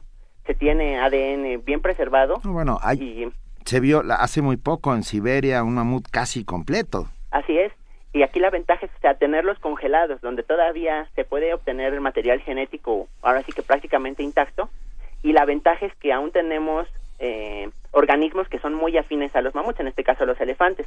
Entonces, utilizando un este, óvulo de elefanta como base, poder hacer la, este, la, la inserción del núcleo de, de mamut y pues a partir de ahí obtener, o sea, como se hizo con la oveja Dolly. Claro. Pensando entonces en esta pasión que despiertan los dinosaurios, José Luis, eh, no sé, quizá tú te- perteneces a esta generación que vio Jurassic Park y dijo, yo Así es. quiero ser paleontólogo, ¿no? Háblanos sobre esta pasión que, que, o sea, ¿cómo llegaste tú a querer hablar de dinosaurios, a querer trabajar este tema y, y cómo se relaciona con, con este país? O sea, tu, tu inquietud, ¿cómo la pudiste insertar en México? Bueno, sí, o sea, yo desde desde muy chico a mí los dinosaurios me llamaban la atención desde que estaba yo, desde que entré al kinder. Había un programa de televisión que se llamaba Dino Riders, una caricatura, Ah, ¿cómo y a mí este me, me fascinaba esa esa caricatura. Eh, posteriormente salió la película de, por cierto, de, de Steven Spielberg y de George Lucas que se llama eh, Pie Pequeño en busca del Valle Encantado, The Land. Before the Time en, en inglés. Excelente película Ahí para es un niños. clásico también. Y entonces eso este fomentó mucho el este mi, mi amor por los dinosaurios. Igual mi familia siempre me, me apoyó. Y bueno sí para el 93 que salió Parque Jurásico yo tenía siete años. La, la fui a ver ahí el primer día en que salió y salí súper emocionado. O sea realmente sí Parque Jurásico ha tenido una gran influencia en, en todo lo que ha sido este pues ahora sí que los paleontólogos de mi generación Aquí en, en México, o bueno, mi interés por estudiar las cosas en México es porque cuando igual yo estaba chico, lo que me decían es, no hay dinosaurios en México. O sea, así como que fuera de los políticos, no no hay este dinosaurios en México. Igual en 1994 o 96, no estoy muy seguro, salió un libro de que ahora es mi maestro, el maestro René Hernández, que se llamaba exactamente así, Los dinosaurios de México. Y ese fue el primer acercamiento en el que pude yo demostrarle a la gente que sí había dinosaurios en México. Y muchos. Así es, o sea, igual el, este, pues bueno, ya ah, después de que acabé el, este, mi carrera y en mi tesis hice un estudio bastante profundo sobre los dinosaurios en México, nos damos cuenta de que sí, o sea, el estudio de los dinosaurios fue muy lento al principio. O sea, tenemos nosotros registros de, de dinosaurios desde 1912, pero realmente el, el boom, o sea, el, este, ¿cómo se llama? Ya cuando se, se empezaron a disparar los estudios, fue a partir de finales de los 80 Sí. ahorita hemos en, en dos décadas hemos avanzado este cinco veces lo que se había hecho desde 1920 hasta 1970 Ah, ¿Has estado en Cuatro Ciénagas? Eh, no he tenido oportunidad de, de ir en persona, pero sí he leído bastante. Eh, eh, Cuatro Ciénagas es también otro de los grandes reservorios de, de- de restos fósiles de este país. Así es. Yo tuve la enorme oportunidad de estar en el INA y bueno, he visto, he visto cosas maravillosas. Somos un, un país que tiene una, un, un tesoro fósil que está todavía por descubrir.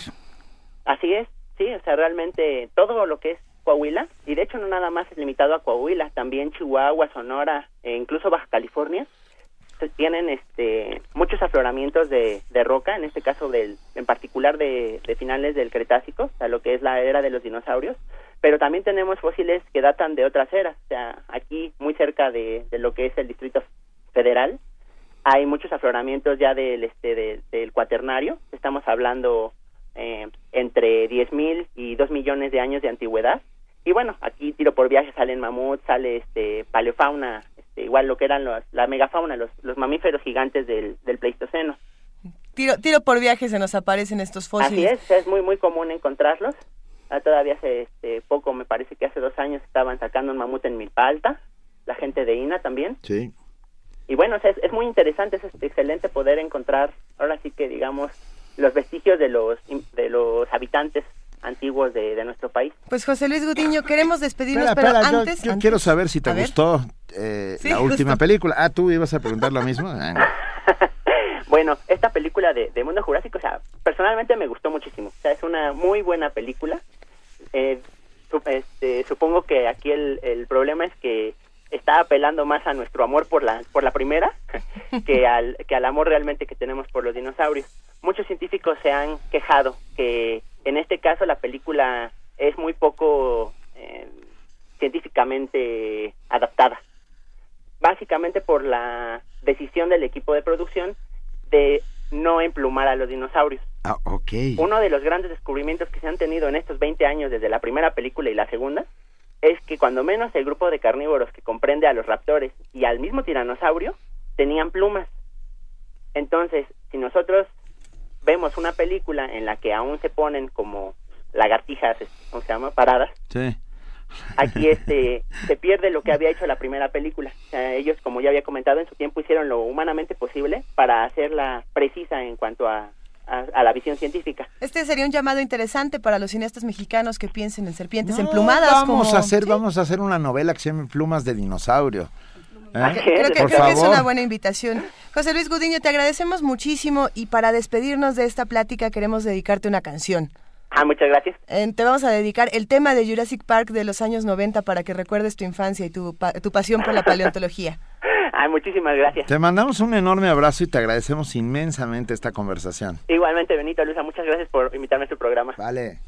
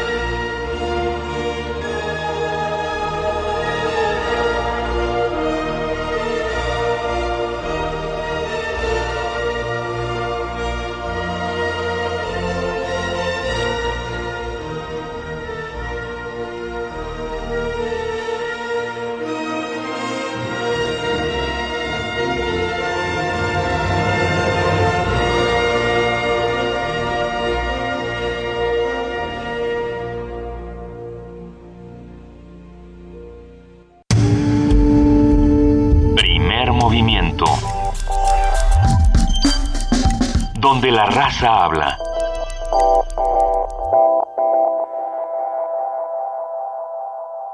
Esperemos que hayan disfrutado tanto como nosotros esta conversación sobre los dinosaurios y cómo se retratan en Jurassic World. ¿Qué es lo que opinan los que nos están escuchando? Escríbanos, estamos en arroba P Movimiento, en diagonal Primer Movimiento UNAM y tenemos un correo electrónico que es primermovimientounam arroba gmail.com. Eh, la tradición de los dinosaurios siempre ha sido muy, muy divertida, ¿no? Eh, tenemos dinosaurios en el cine, tenemos Hasta que dinosaurios... aparece Fidel Velázquez todo se pone muy bien. Luego ya. Bueno, Cuando despertamos, algunos dinosaurios todavía andan por ahí, otros no. Esperemos que, que algún día despertemos y ya no tengamos dinosaurios, ¿verdad? Pero esa No. será otra historia. Eh, Bueno, esperemos. O, o que si hay dinosaurios, sea, na- ya, ¿para qué nos metemos en más lío? Yo, ahora me toca a mí proponer la canción. A ver. A ver. Vamos. Una canción que a mí me encanta, que es. que además suena tan bien en voz de Lucho Dalla, Caruso. qui dove il mare luccica e tira forte il vento su una vecchia terrazza davanti al golfo di Sorrento. Un uomo abbraccia una ragazza dopo che aveva pianto. Poi si schierisse la voce e ricomincia il canto.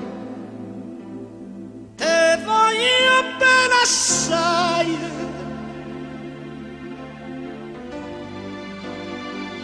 Tanto, tanto bene sai.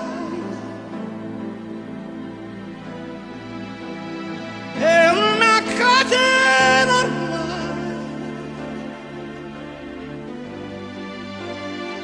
E il sangue dentro da una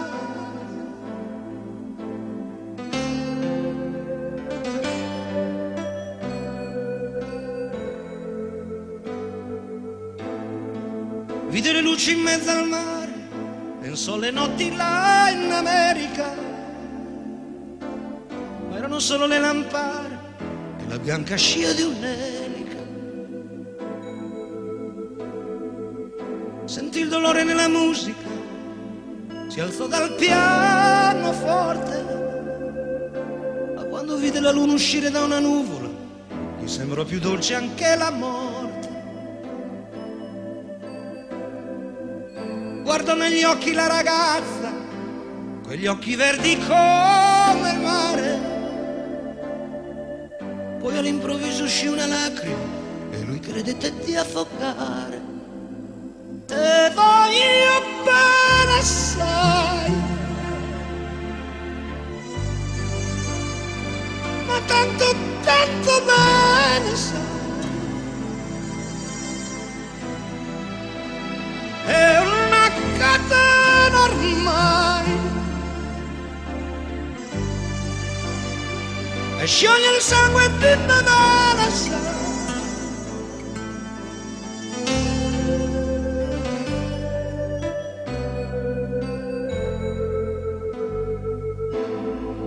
potenza della lirica dove ogni dramma è un falso che con un po' di trucco e con la mimica puoi diventare un due occhi che ti guardano, così vicini e veri, ti fanno scordare le parole, confondono pensieri. Così diventa tutto piccolo, anche le notti là in America di volte vedi la tua vita come la scia di un'elica. Ma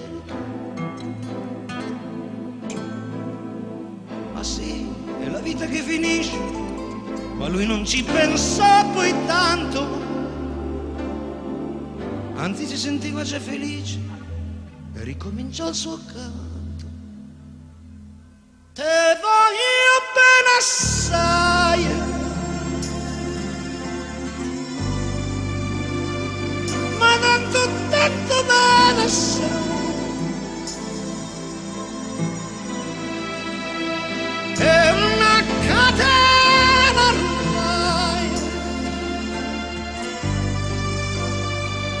Catena ormai scioglie il sangue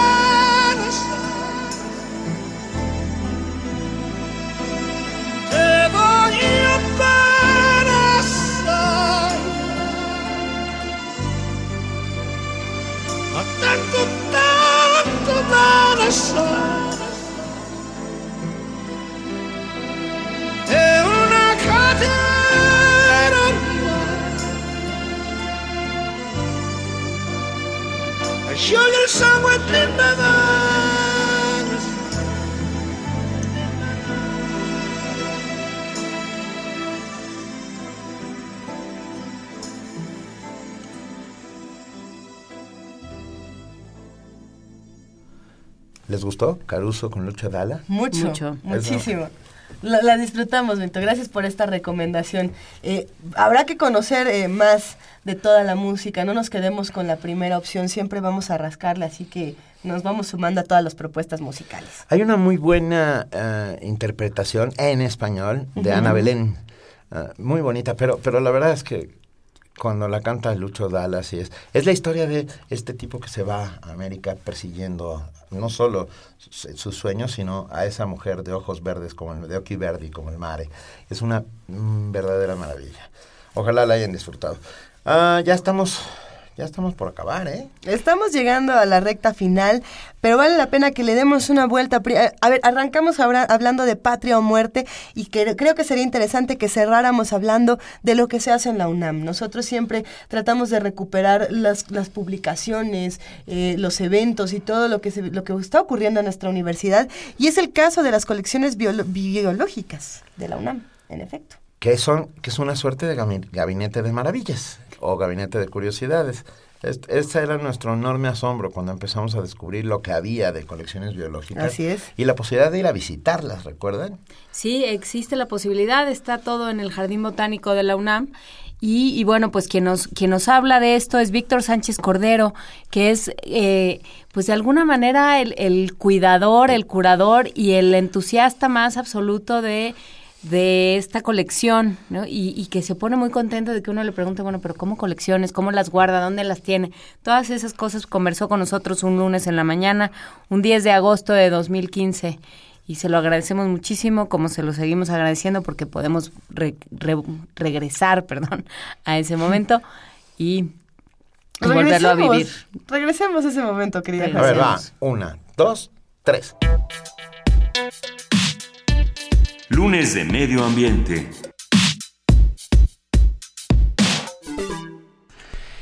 Ya estamos aquí, Benito ya está muy contento pensando que a base de yogurt va a resultar A espíritu base no, pienso comerme uno de vez en cuando.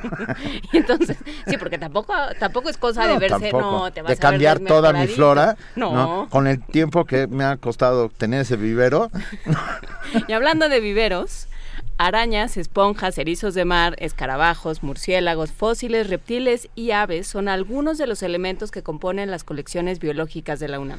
Las colecciones biológicas son conjuntos de ejemplares con fines de, investigación. Los ejemplares pueden ser organismos vivos o muertos, individuos completos o parte de ellos, como pieles, plumas o esqueletos, o bien también pueden ser materiales asociados a los seres vivos, como huellas, nidos, grabaciones de cantos, fotografías, etcétera. El objetivo de las colecciones es recolectar, documentar y almacenar de manera segura y accesible muestras de la biodiversidad de una región o de todo el país. Sobre estas colecciones, que, a- nosotros nos recordaron inmediatamente a los gabinetes de maravillas del siglo XVIII y XIX que, que- que hacían que el asombro eh, se perpetuara para generaciones y generaciones, nos hablar cómo se qué contienen, cómo se almacenan, cómo se conforman, qué destino tendrán. Nos habla hoy Víctor Sánchez Cordero Dávila, director del Instituto de Biología de la UNAM. Muy buenos días, eh, doctor Víctor Sánchez Cordero. Eh, muy buenos días y muchas gracias por esta oportunidad. Para nosotros es un placer. Cuéntenos de qué hablamos cuando hablamos de estas colecciones biológicas. ¿Dónde están? ¿Cómo funcionan? ¿Quién las consulta? Bueno, eh, en primer lugar, las colecciones biológicas que alberga el Instituto de Biología se rubrican como las colecciones biológicas nacionales y son las más importantes que existen en el país. Eh, las colecciones biológicas son los acervos de especímenes eh, de flora y fauna eh, que básicamente del, del país que se preparan de manera específica para estudios eh, fundamentalmente científicos y se albergan en el Instituto de Biología. Hay otras colecciones biológicas dentro de la UNAM, por ejemplo, en la Facultad de Ciencias o en Iztacala, pero las más importantes son las que alberga el Instituto de Biología y están albergadas en las instalaciones de nuestro instituto. ¿Y se pueden ver, doctor? O sea, usted Por va a su supuesto. oficina y se lo encuentra. Por supuesto que se pueden ver, Ajá. eh, por- eh, no están diariamente al- abiertas al público porque fundamentalmente el objetivo central es eh, la investigación, pero tenemos programas de puertas abiertas en donde eh, pues grupos de estudiantes fundamentalmente o cualquier grupo de la sociedad eh, está totalmente invitada a verlas y es algo realmente espectacular. Sí, yo, yo quiero ir. Ah, Está abierta la invitación, Benito. No, por me dice favor. cuándo, No, y bueno. Juan Inés también, y en ese momento yo les doy un tour privado. Ay, mil gracias. Nosotros somos unos curiosos profesionales, o sea, Ajá. por no decir metiches, que suena muy feo, pero, pero nos encanta todo, toda esta lógica. A ver, ¿cuántas son? ¿Qué- ¿Con qué se componen? ¿Desde cuándo existen? Cuéntenos un poco toda esta historia, por favor, doctor. Bueno, mire, eh, las exploraciones biológicas en, en México datan ya desde hace muchos años, ya desde el siglo eh, XVII, XVIII fundamentalmente, XIX. El instituto se crea en 1929 y su em, trayectoria de investigación se ha centrado fundamentalmente, aunque no exclusivamente, pero sí fundamentalmente en las colecciones biológicas nacionales. Ahora, el instituto tiene aproximadamente albergados cerca de 5 millones de ejemplares catalogados, eh, montados de flora y fauna. Esto es particularmente importante, básicamente de México. Esto es particularmente importante porque, como sabemos, México es un país de me- lo que se llama megadiversidad biológica, es decir, tiene una concentración de especies excepcional a nivel del mundo. Entonces, pues, eh, tenemos un acervo del patrimonio natural de México concentrado en la UNAM. Es que nos estábamos eh, cuestionando ah, eh, por aquí, por, a- por abajo del agua, lo, lo que implica esta idea de, de concentrar especímenes, ¿no? Ya el zoológico de Moctezuma era, Exactamente. era un poco así. Es una lógica también muy del siglo XIX, como decía, de, o del XVIII, de juntar especímenes de algo para poder estudiarlos y para poder encontrar eh, similitudes y diferencias. Exactamente. Es, es un poco el, eh, em, el identificar o documentar eh, la biodiversidad mexicana. Y esto ya data pues de- desde hace muchísimos años. La, la cosa, aquí el asunto es que las colecciones biológicas permiten estudiar esto de manera sistemática y cuantitativa. ¿Y cómo se, cómo se organizan? Bueno, tenemos em, aproxima tenemos 11 colecciones zoológicas. Eh, tenemos el herbario nacional, que es el herbario más importante de- del país, y tenemos una serie de colecciones vivas de diferentes grupos de plantas eh, representadas en el jardín botánico. Claro. Y en cuanto a especímenes muertos, a ver, eh, estoy pensando en aquellos seres extintos de nuestra, de nuestra, de nuestro, Fauna. de nuestra fauna. ¿Existen ejemplares? Por supuesto, de hecho, me, me salta a la mente un, un tres ejemplares que tenemos de un ave extinta ya en México, que no se le ve ya desde hace muchas décadas, que es el carpintero imperial. Es una especie que se ubicaba en la Sierra Madre Occidental fundamentalmente y que no se le ha visto desde hace muchas décadas. Eh, es un carpintero, una especie muy grande de, de carpintero, muy vistosa y desafortunadamente pues ya no se ha documentado. Entonces ahorita se considera como una especie extinta y de esa tenemos algunos ejemplares como yo mencionaba. ¿Estos ejemplares pasaron por un proceso de taxidermia? Sí, por supuesto. O sea, Ah. los, los ejemplares que son capturados eh, son procesados eh, de manera tal que puedan ser estudiados a largo plazo. Eh, algunos sufren un proceso de taxidermia o se, se lleva a cabo un proceso de taxiderma, pero en función de si son ejemplares de flora o fauna, tienen métodos muy específicos para que sean este, resguardados a largo plazo. ¿Dónde, perdón doctor, dónde demonios guardan 5 millones de ejemplares? Por eso hicimos esta entrevista, ¿verdad? porque todos estábamos igual. Exactamente, pues en el Instituto de Biología, allí están, eh, eh, ¿cómo se llama?, eh, resguardadas las colecciones biológicas nacionales. Ahora, muchos de estos eh, ejemplares son insectos, la mayoría, son tenemos aproximadamente eh, unos 3 millones de ejemplares de insectos. Entonces, pues sí, ocupan muchísimo espacio, pero ahí están, todos caben. Me, me- me quedé pensando en aquella famosa expedición de Malaspina En, el, en el siglo XVII, que, fue, que fue recorriendo las costas eh, del país recogiendo recogiendo ejemplares con esta enorme curiosidad, bueno, con la misma curiosidad que por supuesto dos, un siglo después, no, siglo y medio, dos siglos después Darwin repite esto, pero a escala mucho mayor, ¿no? Sí, mundial, por mundial, supuesto, por sí. supuesto. Pero, ah, ¿qué sabemos de, de, de Malaspina y de todo eso que se hizo en aquel tiempo? ¿Hay, hay algún registro de bueno, ello? este, como Malespina hubo varios naturalistas Ah, que vinieron a, a- a- a México, bueno, él estaba en México, pero que vinieron a México a documentar la, la biodiversidad. Ahora, en aquel momento no se sabía la importancia de la biodiversidad que había en México. Claro. Sí, so- solamente hasta hace algunas hasta hace algunas décadas. De hecho, el concepto de biodiversidad no se tenía acuñado en, en, en, este en la licenciatura de biología cuando yo estudié este y cuando yo estudié biología no se sabía con certidumbre la enorme importancia que tiene México en biodiversidad a nivel mundial. Entonces la documentación ha venido ya desde hace varios cientos de años. Eh, Malespina fue uno de ellos.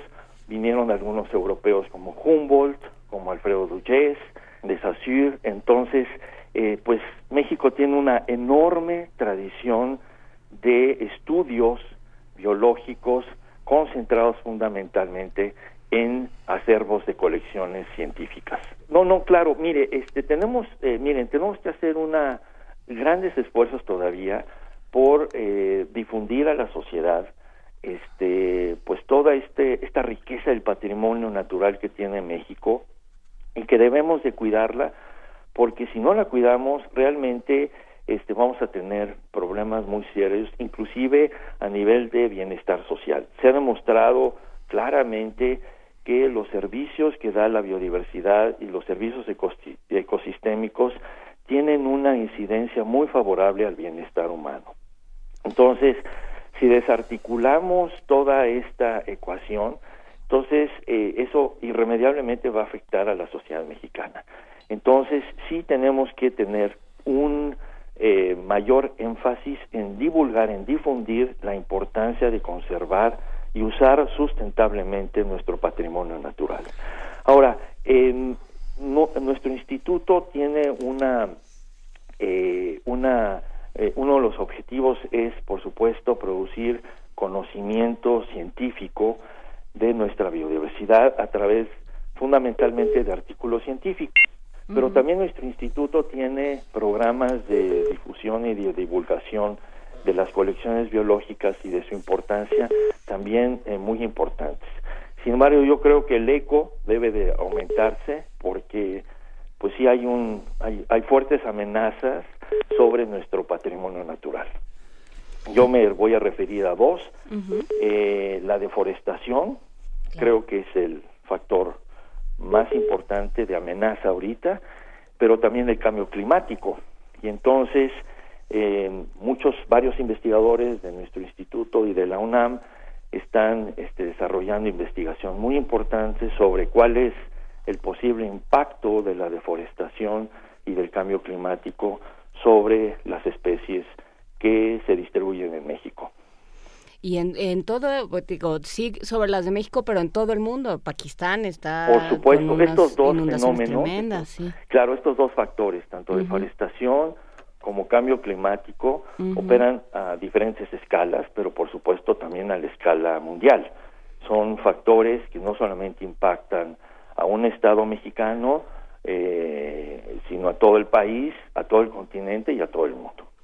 Por supuesto. Y nos estábamos preguntando también, doctor eh, Víctor Sánchez Cordero, Sí. director del Instituto de Biología de la UNAM, ¿tiene un ejemplar favorito? ¿Tiene alguna sección de la, de la colección a- que vaya a visitar eh, en sus momentos tristes? Por supuesto. O alegres. sí. O alegres. Exactamente, por supuesto que sí. Pues mi, mi formación como biólogo es zoólogo y yo estudio al grupo de los mamíferos.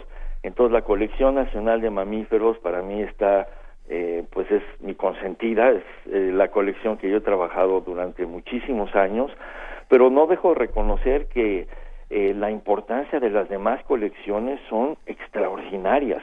Eh, de veras es verlas en vivo, ver el- esa cantidad de ejemplares y esa, esa actividad efervescente de investigación que tiene el Instituto de Biología, es algo que realmente vale la pena ver, porque así uno se la cree.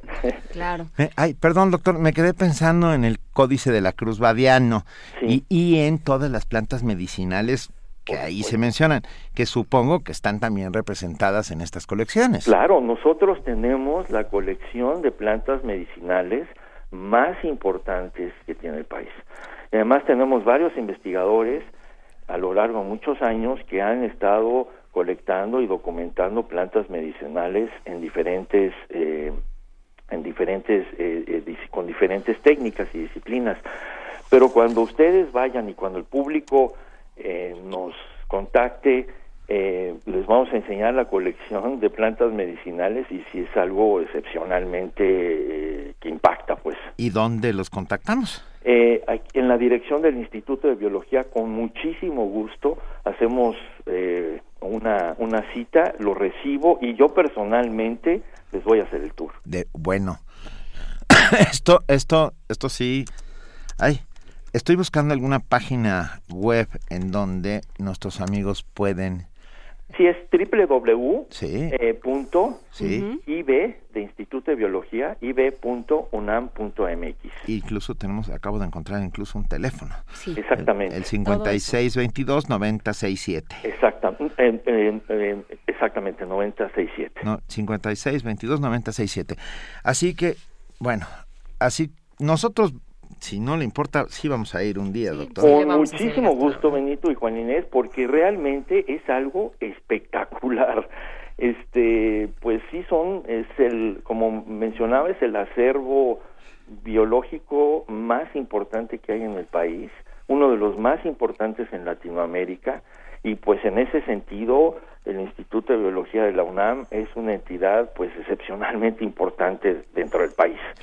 Ah, Ustedes tenían, bueno, siguen, el instituto tiene un jardín botánico. Así es. Un jardín botánico Precioso además. ¿no? precioso, ¿verdad? Exactamente. Ha- ¿Había un, un botánico español llamado Darío Miranda o estoy completamente No, equivocado? Faustino Miranda. Faustino Miranda. Exactamente. Es uno de los, fue uno de los botánicos pues más importantes que ha tenido este, este país y además es uno de los fundadores del Jardín Botánico. Entonces a él le debemos muchísimo. Él fue un gran estudioso de la flora mexicana, particularmente de la flora tropical.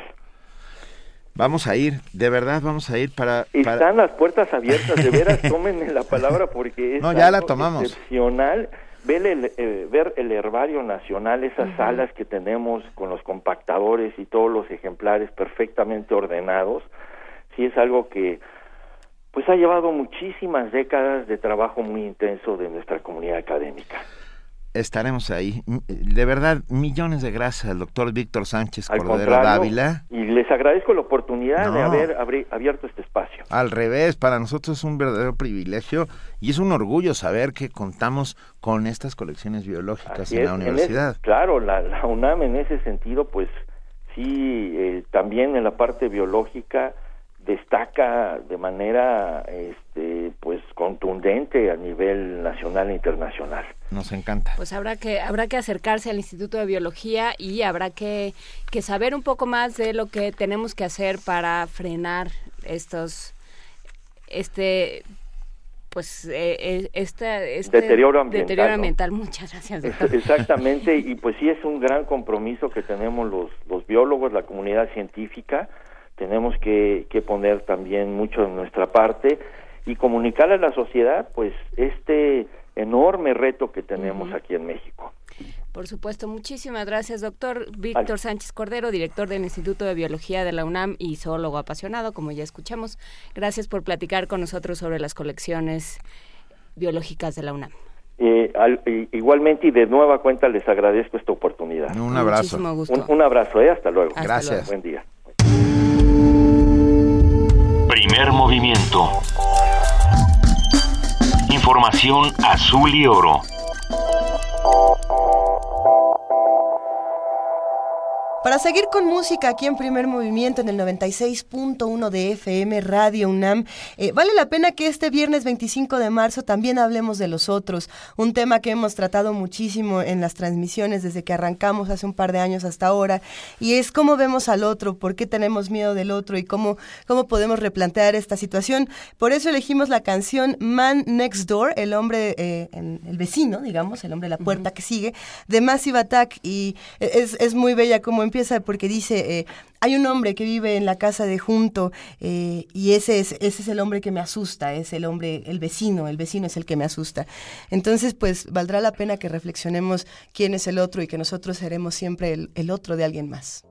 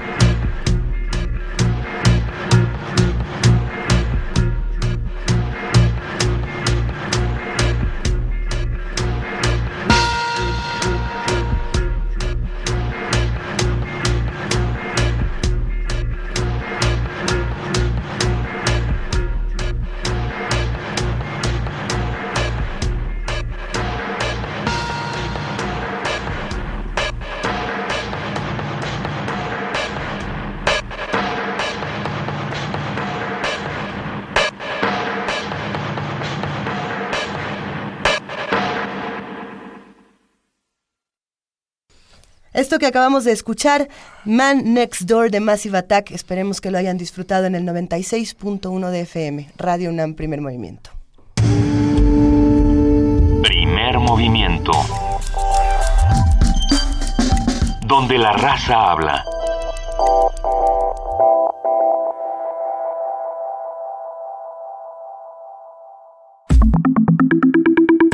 La mesa del día. Hace algunos días nos encontrábamos en la Feria del Libro del Palacio de Minería, transmitiendo desde allá en el programa Parvadas de Papel, cuando a la mitad de la transmisión nos avisan que falleció Humberto Eco y nos quedamos fríos, nos quedamos sin saber por dónde entrarle a este personaje tan grande, tan querido, tan admirado por, por todos nosotros, me parece.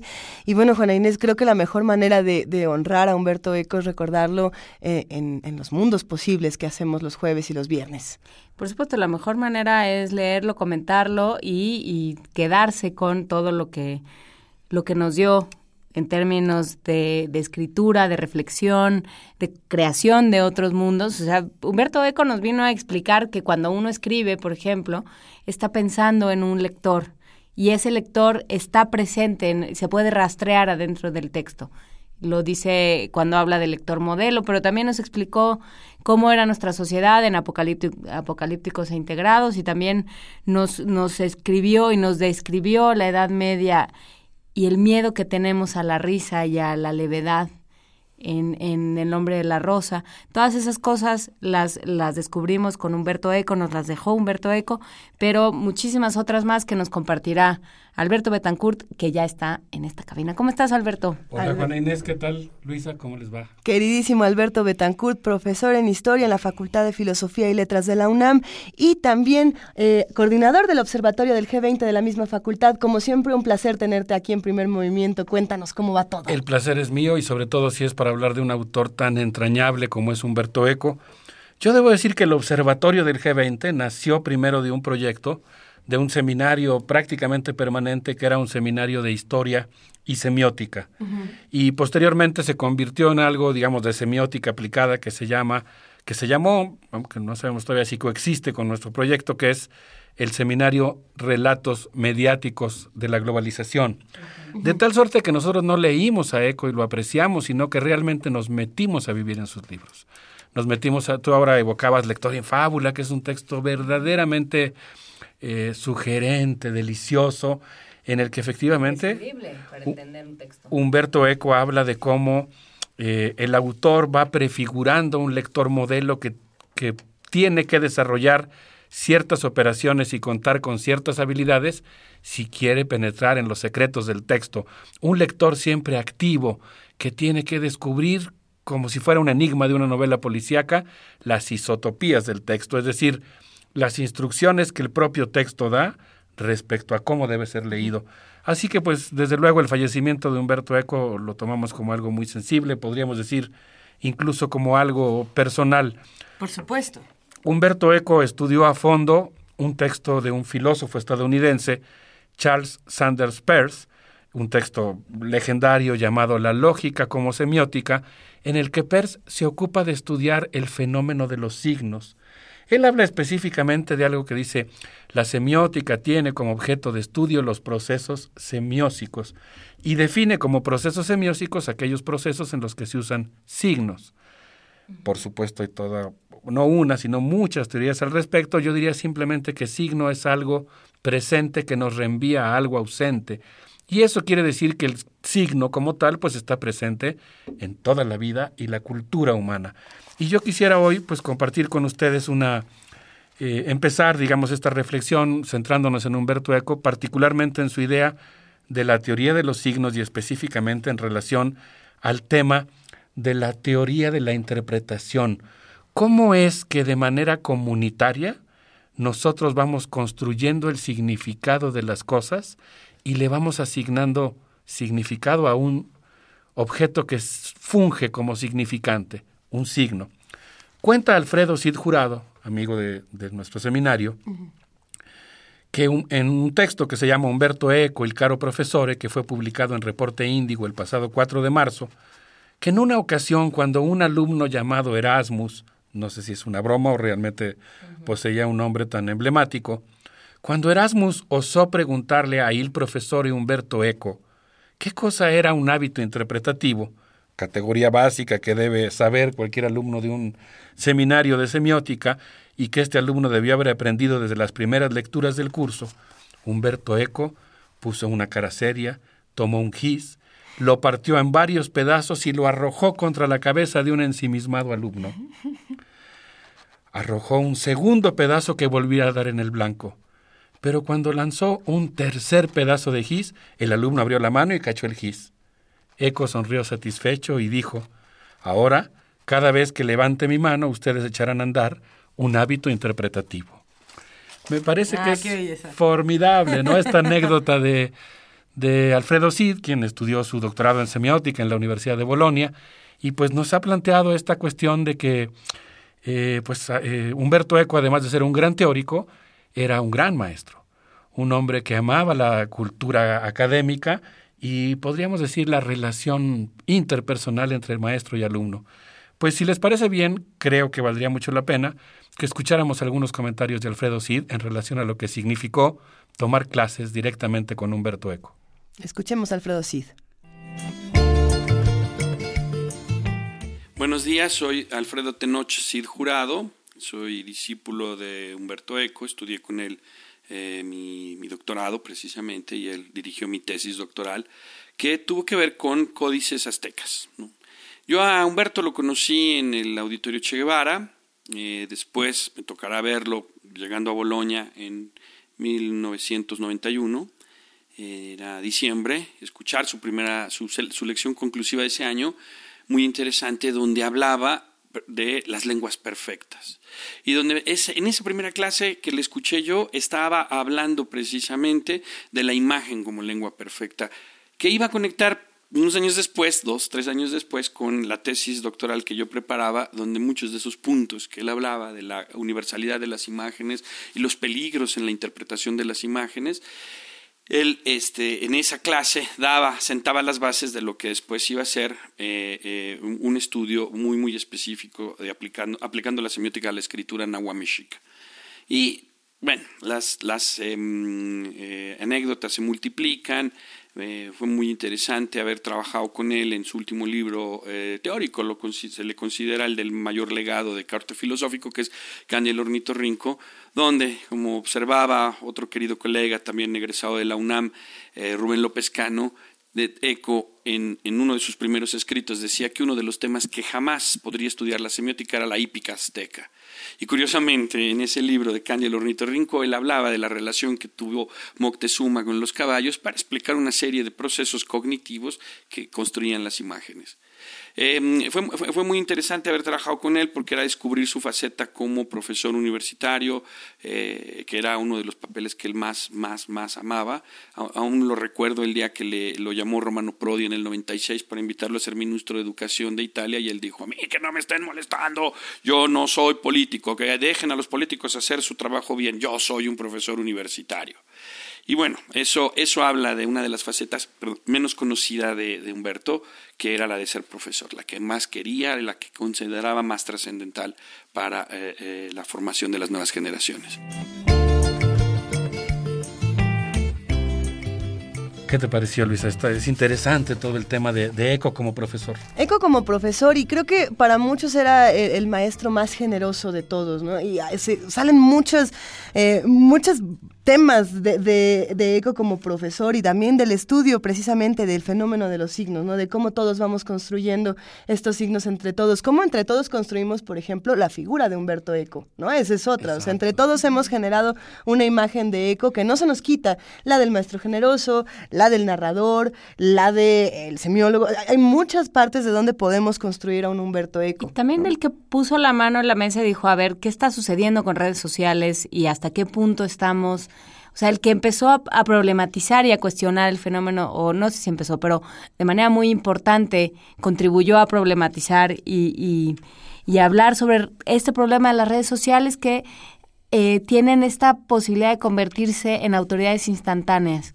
Entonces él fue quien de manera bastante eh, digamos, vehemente, por, por decirlo de alguna manera. Durísimo. Ajá, durísimo. durísima es otra. eh, dice, a ver, ¿no? ¿Por qué, ¿Por qué estamos dando como autoridad a alguien a quien no conocemos? Y yo creo que en el fondo también está esta, esta reivindicación de la idea del maestro, ¿no? La frase fue legión de idiotas. Las Ajá, redes sociales ¿no? le dan voz a una pero, legión de idiotas. pero mi maestro es aquel a quien yo le doy, o en cierto sentido tendría que serlo, tendría que serlo en un ámbito universitario, aquel a quien yo le doy la posibilidad de enseñarme, a quien le otorgo autoridad sobre mí, a quien le digo, aquí estoy, a ver, explícame. ¿no? Ese es el maestro. Eh, Eco, eh, Alfredo Cid se refiere a Eco como ir, profesor Eco, y habla de la dedicación con la que él discutió los textos con sus alumnos. En un momento más quisiera incluso platicar una eh, anécdota que o más bien leer una cita que tiene que ver con la relación que Humberto Eco entabló específicamente con Alfredo Cid cuando estaban llevando el seminario en el que se produjo un texto prodigioso, Kant y el ornitorrinco. Un texto que explora, entre otras cosas, la relación que existe entre lenguaje, ontología y conocimiento. Es un texto verdaderamente fabuloso. Kant y el ornitorrinco es donde describe los unicornios. Exactamente. Ah, es una belleza Eh, ese texto. Habrá que subir un fragmento a las redes sociales para que todos podamos De, de hecho, en un momento más vamos a leer algo sobre los unicornios, pero yo quisiera detenerme en un texto anterior de Humberto Eco que se llama Los límites de la interpretación. Los límites de la interpretación es un texto muy interesante porque plantea la relación que existe entre un significante y un significado. A diferencia de la teoría de Saussure, en la cual hay una relación, digamos, causal entre significante y significado, hay una serie de, digamos, significados estables relacionados con un, con un significante. En el caso de la teoría de Charles Sanders Peirce y posteriormente de la teoría de la interpretación de corte equiana, hay un proceso triádico donde hay un signo, vamos a suponer la palabra ballena, que tiene que ser leído con otro signo. Por ejemplo, si yo me encuentro con una cruz medieval, la palabra ballena seguramente representará a un pez, porque en una enciclopedia medieval la ballena es concebida como un pez. Si yo me encuentro con un segundo signo que es eh, quizá un tratado de zoología moderna, la ballena será un mamífero. De tal suerte que tenemos una relación entre la palabra ballena, la enciclopedia medieval o moderna que nos dice cómo leer ese signo, y un tercer caso que es lo que ese signo significa, digamos, el objeto al que alude el signo, que en este caso pues sería, si hablamos de ballena, ¿es un pez o es un, un mamífero? Entonces, en relación a este tema, Eco dice que, sí- que interpretar siempre es un desafío. Existen básicamente tres posturas básicas. Una significación literal de un texto. Tú lees un texto y dice lo que dice. Y estás con tu imaginación adormecida. No has encontrado el significado profundo. Segunda opción, que es la postura de Eco. Hay muchas interpretaciones posibles, pero no todas son válidas. Consecuentemente hay que seguir ciertas reglas. O tercero, se vale cualquier cosa. O sea, el texto es un pretexto para, como diría Derrida, derivar, es un estímulo para lanzarnos a la imaginación. Al respecto, me gustaría leerles un- eh, una cita de un trabajo que escribí que, se llama, que es sobre Humberto Eco, que se llama Los hijos del capitán Grant. En los límites de la interpretación, Humberto Eco cita un viejo escrito de John Wilkins que data del siglo XVII, en el cual se relata una historia que ilustra muy bien los problemas del historiador al interpretar un texto. Wilkins describe el caso de una persona que envió a un esclavo con la misión de entregarle una nota a un amigo. La nota, Juana Inés, decía, Aquí te envío unos higos como prueba de nuestra amistad. El esclavo que hacía las veces de mensajero se comió los higos y entregó el papel. Cuando el destinatario preguntó por los higos, mencionados en el papel, el esclavo respondió que el dueño nunca le había entregado los higos y que el papel mentía. En una segunda ocasión, el emisor escribió un texto más detallado para evitar malos entendidos y dijo, Aquí te envío 25 higos como prueba de nuestra amistad. El esclavo dejó el papel sobre el camino, se escondió detrás de una piedra y se comió los higos. Cuando llevó el segundo mensaje, el destinatario volvió a descubrir la mentira. Lo que se pregunta Eco, aquí ya no estoy leyendo el texto, pero estoy recuperando su idea, es que en realidad nosotros podríamos interpretar la palabra higos de muchas maneras. ¿Qué hubiera ocurrido, por ejemplo, si la nota hubiera sido leída 200 años después? El texto podría interpretarse de muchas maneras. Supongamos que todo mundo compartiera la referencia cultural de lo que es un higo, pero deberíamos leerlo literalmente. ¿El texto se refería realmente a higos o en realidad tendríamos que pensar que era un texto en clave cuyo mensaje real fuera aquí te envío el dinero suficiente para comprar los 25 buques de la Armada? O, por ejemplo, podría ser una lectura aún más críptica y erudita, aludiendo al carácter filial de la palabra higo, pensando que la interpretación adecuada es de carácter etimológico. Siempre que hablamos ocurre eso. Es decir, ahora mismo que yo he leído este mensaje puede interpretarse de muchas maneras, y eso es lo que es precioso. Aunque en el caso de Eco él plantea que hay que seguir ciertas reglas en una conversación. No se vale interpretar las cosas de cualquier manera.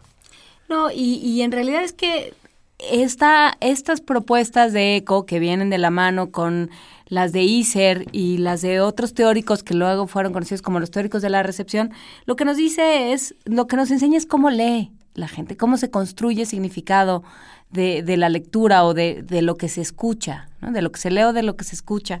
Porque, claro, esta idea de yo tengo un texto que dice una cosa fija y entonces la voy a vaciar, la voy a vertir como quien, quien vierte un vaso de agua en, en un lector y así se va a quedar y eso es lo que va a recibir. Lo que, lo que dicen eh, Iser y Eco y varios más es no es así, por supuesto que no es así. Por supuesto que el lector tiene lo suyo, por supuesto que en ese sentido el lector se convierte en coautor del texto. Y esa es la enorme libertad que le da Eco al lector. Ahí hay algo bien interesante que podemos trasladar a, a la actualidad con los memes, por ejemplo. Y, y saco a cuento lo de los memes por la temporalidad que tienen. Uno ahorita puede ver eh, la imagen, no sé, de John Travolta confundido y puede regresar a, a- Pulp Fiction y puede entender eh, por qué viene esta imagen, de que se está burlando y uno puede eh, reír con este conocimiento al ver una imagen, ¿no? Le puedes dar un significado inmenso, pero no sabemos qué va a pasar en 50 años con esa misma imagen, ¿no? El, el significado de estas cosas que nosotros construimos entre todos cambia, que es el caso precisamente de los higos. Ahora, exactamente la pregunta o el tipo de juego que plantea Humberto Eco es que, digamos, podríamos tener tres opciones. Centrarnos en la intención del autor y preguntarle a Humberto Eco qué quiso decir cuando citó a John Wilkins. Centrar- centrarnos en el intentio operis, que sería encontrar en el texto lo que el texto dice. Es el caso de la respuesta estructuralista. O, en su caso, pensar que el intentio lectoris tiene toda la libertad para interpretar el texto como quiera. Yo creo que Humberto Eco claramente establece que es necesario que un buen lector tome en cuenta las tres. Pero les propongo que para reflexionar sobre este asunto tan delicioso, vayamos a escuchar un poco de música. Italiana.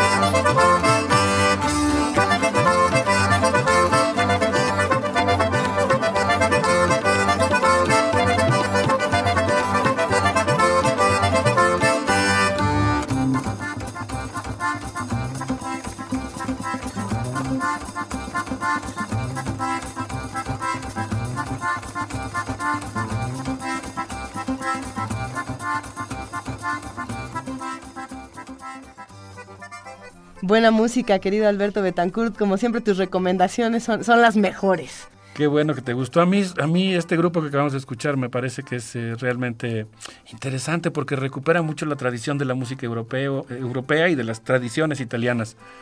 Pues, eh, Juan Inés, creo que tú te quedaste con un comentario que querías hacer sobre No, no, no. la no, interpretación. No, no, no. me, eh, justamente creo que a mí me, me interesa mucho esa parte porque es la más interesante en términos de, de entender cómo funciona la construcción de significado al momento de leer, cómo se hacen estas comunidades de interpretación. Por supuesto que habrá que pensar en límites, por supuesto que no todos los textos dicen todo lo que uno quiera, por supuesto que tienen sus propias reglas, pero no hay una forma solamente, no no hay un En busca del tiempo perdido, como no hay un poema en Nezahualcóyotl. Pero ¿no? es que ahí entra el eterno dilema de la búsqueda de los lectores inteligentes, ¿no? De decir, a ver, eh, se vale tener lectores inteligentes que hagan todas estas conexiones, que generen constelaciones a partir de un mismo texto, y también sería válido que no tengan ningún referente y que traten de encontrar Pero otro tipo aunque de no cosas, tenga ningún referente, tienen los propios. Eso es que es ese es, el, ese es el postulado de esto. por o sea, uno lee desde uno, ¿no? Y uno construye significado a partir de un texto desde su propia historia y desde sus propias posibilidades y herramientas de interpretación. Por eso no, no leemos igual el Antiguo Testamento ahorita que como se escuchó hace, hace siglos. Sí, pensando por ejemplo en los textos sagrados, pues en realidad son tres religiones diferentes las que leen los mismos el Antiguo Testamento, tanto la cultura judía o la religión judía como la cultura católica, como eh, la cultura musulmana. En realidad lo que estamos viendo son tres interpretaciones diferentes sobre un propio texto. Ahora, creo que lo que es muy interesante que dice Eco, y tú lo, lo acabas de mencionar, Juan Inés, y lo había dicho Luisa también al principio del, del programa, es que, pues en realidad se trata de una interpretación comunitaria. Digamos, hay un sustrato de comunicación, de proceso dialógico, de tal suerte que un texto puede ser interpretado de muchas maneras, pero el límite que Eco establece, porque él dice, el texto se puede leer de muchos modos, pero no de cualquier modo. Porque hay, hay, digamos, un tipo de lectura que él le llama delirante, en la cual pues yo tomo al texto como un mero estímulo psicotrópico para empezar a divagar respecto a un tema. Digamos, por poner un ejemplo extremo, si yo leo solamente una palabra de Finnegan's Ways o del Ulises, pues eh, seguramente que con esa palabra mi interpretación será precaria. Es decir, no, no tengo una idea del texto. Una regla básica para que uno pueda interpretar algo es que lo conozca. O sea, Bueno, yo no, yo no puedo hablar de un libro que no he leído. Interpretar a Joyce de, de por sí es difícil. ¿eh? O sea, si nos, met- si nos queremos meter a Finnegan's Wake o nos queremos meter a Ulises, nos llevaría un- una, una buena sesión de mundos posibles tratar de descifrar nada más el último capítulo, ¿no? Bueno, los que ya lo hemos leído y lo disfrutamos podríamos hablar muchísimo de él, pero, pero son cosas que a veces podrían ser de entrada impenetrables, ¿no? Para muchos lectores. Ahora, lo que dice Eco, que es lo que me parece interesante, es que la lectura tiene que ser un diálogo entre la intención del autor, la del texto y la del lector. Es decir, si se trata de un lector activo, dice Eco, que echa a andar la maquinaria perezosa del texto para encontrar su significado. Es un lector que, de hecho, en algunas ocasiones tiene que ser muy sagaz para descubrir las isotopías. Y ahí es donde él desarrolla justamente el concepto de mundos posibles. Cuando pone como ejemplo una escena de un drama bien parisino, dice que Raúl levanta la mano y el lector se estremece porque piensa que le va a pegar a Margarit. Tiene todo el derecho porque están en medio de una discusión. Pero pues eh, el lector, aunque hace sus hipótesis, tiene que ir al texto para confirmar, para saber si el texto confirma o refuta lo que él piensa. Digamos, hay un mundo posible del lector y hay un mundo posible del texto. Y la intención es que en cierto momento, pues el lector tiene que asomarse al texto para ver si, si éste cumple con lo que dice. ¿Hay una responsabilidad de los autores? Porque hablamos de la responsabilidad de los lectores y de cómo deben acercarse a los textos, pero Humberto Eco en algún momento hablaba de la responsabilidad del escritor al, al acercar a los lectores. Eco tiene un, un texto muy bonito en el cual plantea que él ha recibido interpretaciones inesperadas del nombre de la rosa. Y dice, hay algunas en las que yo debería hacerme responsable de la ambigüedad de mi texto que dio lugar a una interpretación inesperada. Por ejemplo, la analogía entre el nombre de la rosa y la escena del incendio en la biblioteca y otras novelas que aluden a incendios en bibliotecas. No lo pensé, dice él. Eh, de tal suerte que el lector, el autor, perdón, efectivamente, pues tiene la, digamos, responsabilidad de configurar a su modelo ideal de lector, a su, a su lector modelo, digamos. Pero al mismo tiempo el lector no puede, el, el autor no puede hacerse cargo de todas las interpretaciones que se le puedan dar, ¿no? E- Esta idea Trabajo esquizoide, sí. es que es una, es que es una, es un muy bonito juego, porque a fin de cuentas, pensar que la única interpretación posible de un texto es la que le dio el autor, pues no, el autor lo echó al mundo. Y justamente en esta idea de cada lector es un coautor, y cada lector, de acuerdo con su carga de, de conocimientos, de experiencias, crea otro texto, pues en, en ese sentido cada quien eh, se hace, se tiene que hacer responsable de su lectura y de su interpretación. Híjole, ahí nos podríamos embarcar en una discusión muy sabrosa porque efectivamente Eco creo que está planteando que no puede haber un autor, valga la expresión, autoritario, que intente imponerle su significado a los lectores.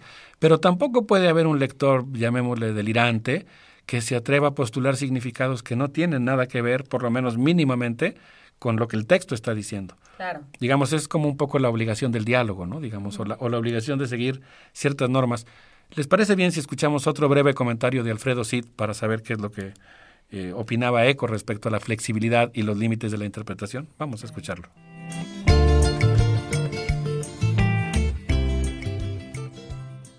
Uno de los principales conceptos que Humberto Eco va a desarrollar eh, enfocado a la crítica literaria y que después vamos a ver que se puede eh, trasladar a la, crítica periodística, a la crítica informativa, incluso, incluso hasta la, la crónica deportiva, por ejemplo, es el, el- de mundos posibles. Porque, porque es un concepto muy, muy rico que parte del hecho de que una realidad se puede construir en posibilidad.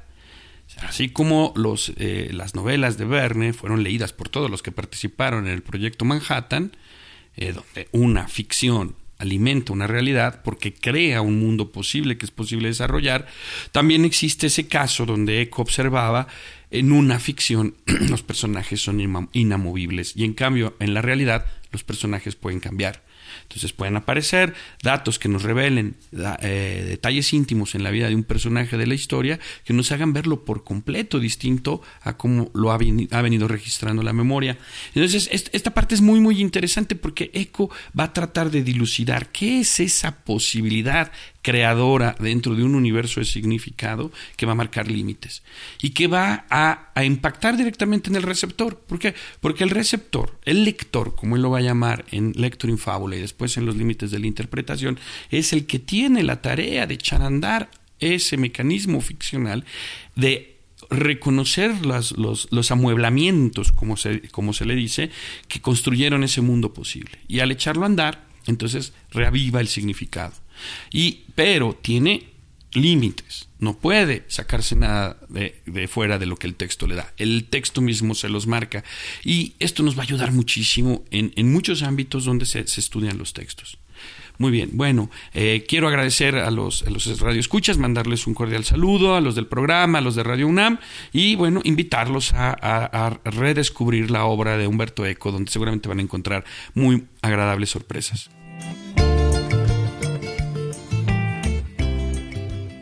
¿Por dónde seguimos esta conversación, Alberto Betancourt? Híjole, pues yo me iría por un lugar que a mí me gusta mucho, ahora sí, situándonos en Candy el ornitorrinco, pensando en, ya, ya ven que Humberto Eco plantea que uno puede leer el texto como un mundo.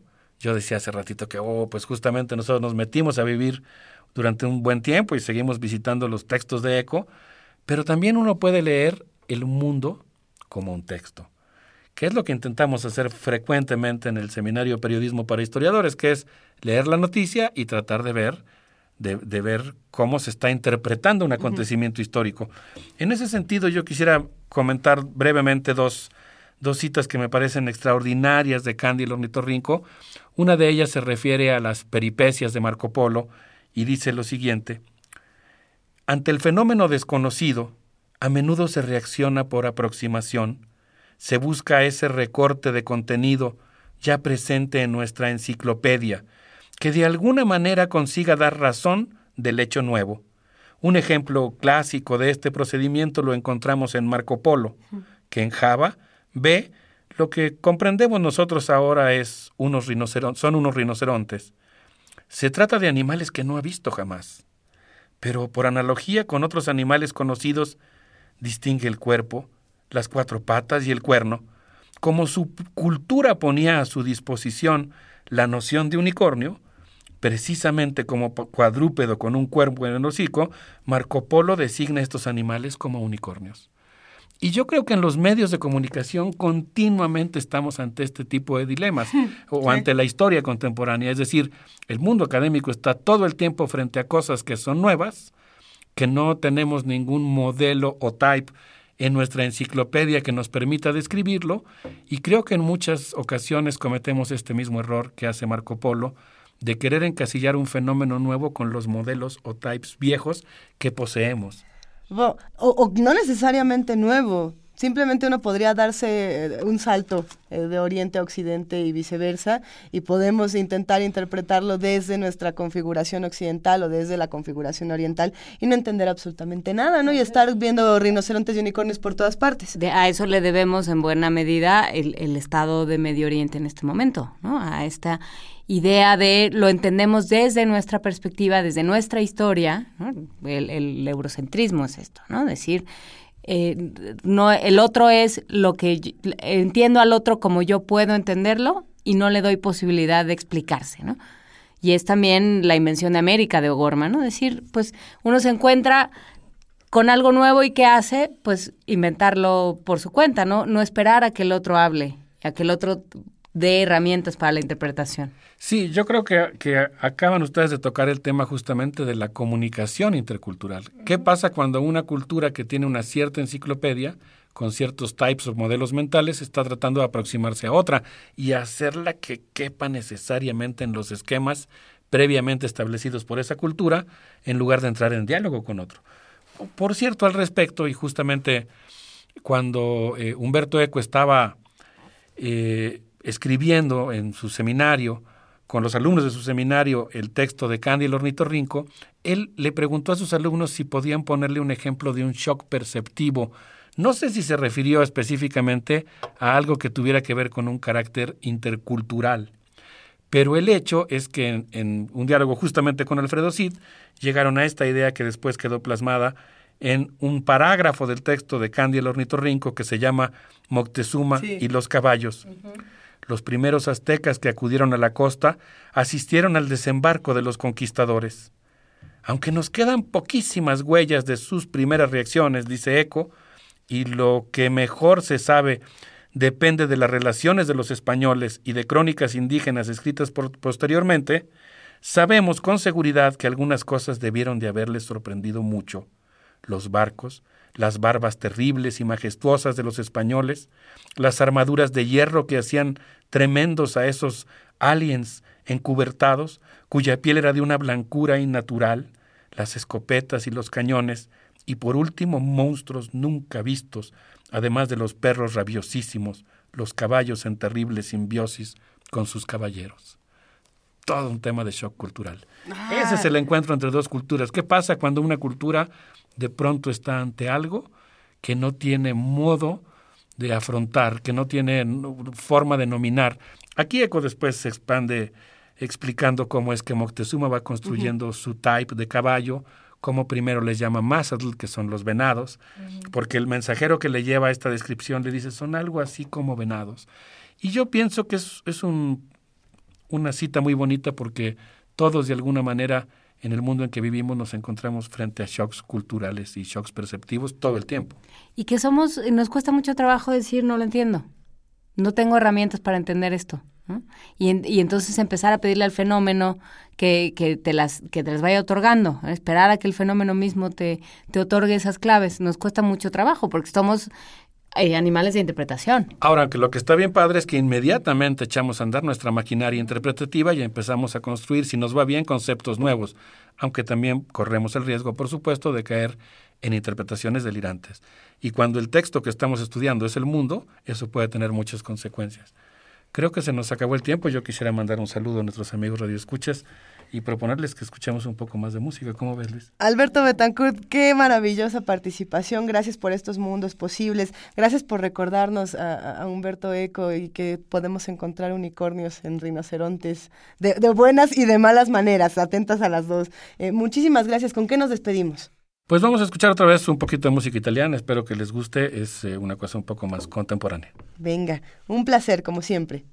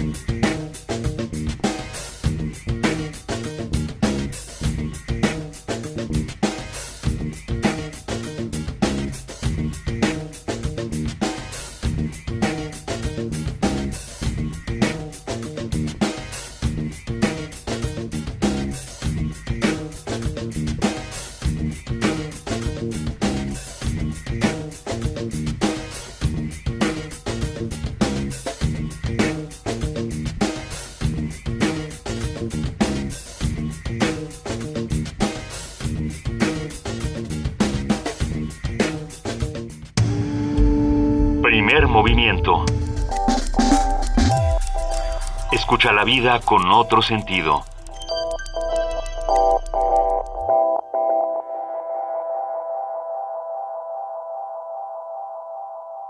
Estamos de regreso, estamos grabados, ah, pero bueno, ya el lunes estaremos de nuevo con todos ustedes con enorme gusto. Un- una canción más, tú, tú escogiste una canción que se nos antoja muchísimo, querida Juana Inés de esa. Una canción para despedirnos esta mañana. Ayer hablábamos de, el- de la película, de- hablaba Benito de una escena de la película Cabaret. Y, y yo me quedé pensando en estas, en esta forma de resistencia que, que implicó El cabaret. el cabaret. Sí, claro. Y creo que estamos en un momento de resistencia, ¿no? Eh, podemos estar en en este momento de descanso, pero no dejamos de resistir, no dejamos de pensar, no dejamos de decir, así no quiero las cosas, quiero otro país, quiero que me regresen a mi país y que me regresen a toda mi gente. Y en este espíritu, eh, Ute Lemper dice, Haus mit der Männer", afuera con estas personas, ya no lo queremos más. Y con esa, con esa canción me quedaría yo el día de hoy. Venga, nos vamos a despedir con Ute Lemper. Que se vayan todos, sería un poco la traducción muy coloquial, ¿no?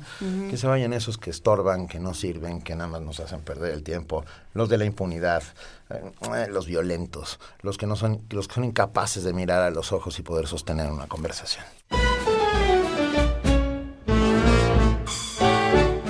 Es weht durch die ganze Historie ein Ruf nach Emanzipation.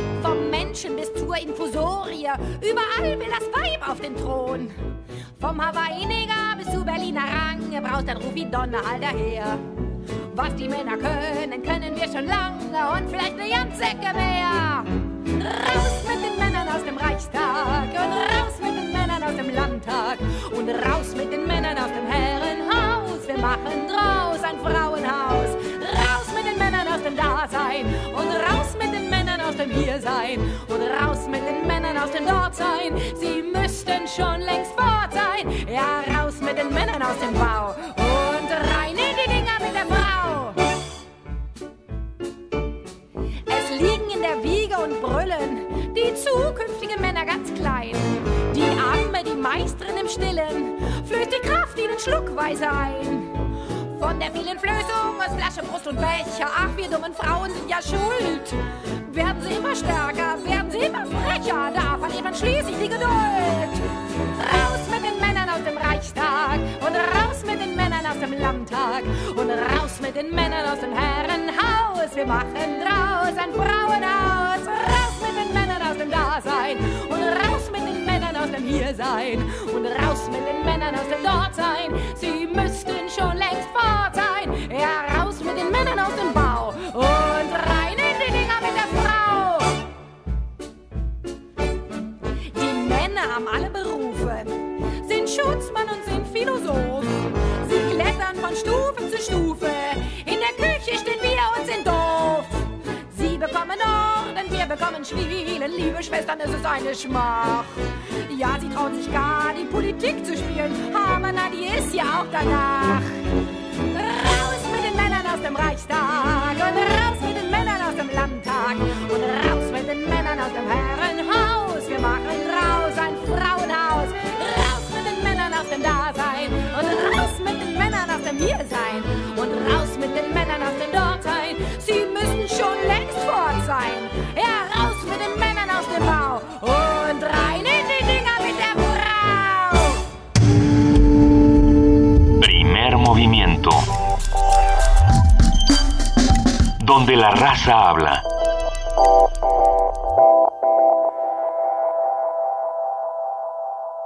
¿Qué les parece un poco de música? A Yo, ver. A mí The Police siempre me pareció una joya. ¿Cuál polis? De- o sea, porque, la- porque de- Fox de- de Police no, pero a lo No, mejor otra polis sí. The Police, no, no cualquier policía así chafa. Estoy hablando de... De, Sting, nada más y nada menos. Ay. menos. Que cuando desaparece Police, él se lanza en solitario y yo creo que uno de sus mejores discos es justamente de donde proviene esta canción que con mucho gusto les pasamos. Desert Rose, La Rosa del Desierto, con Sting.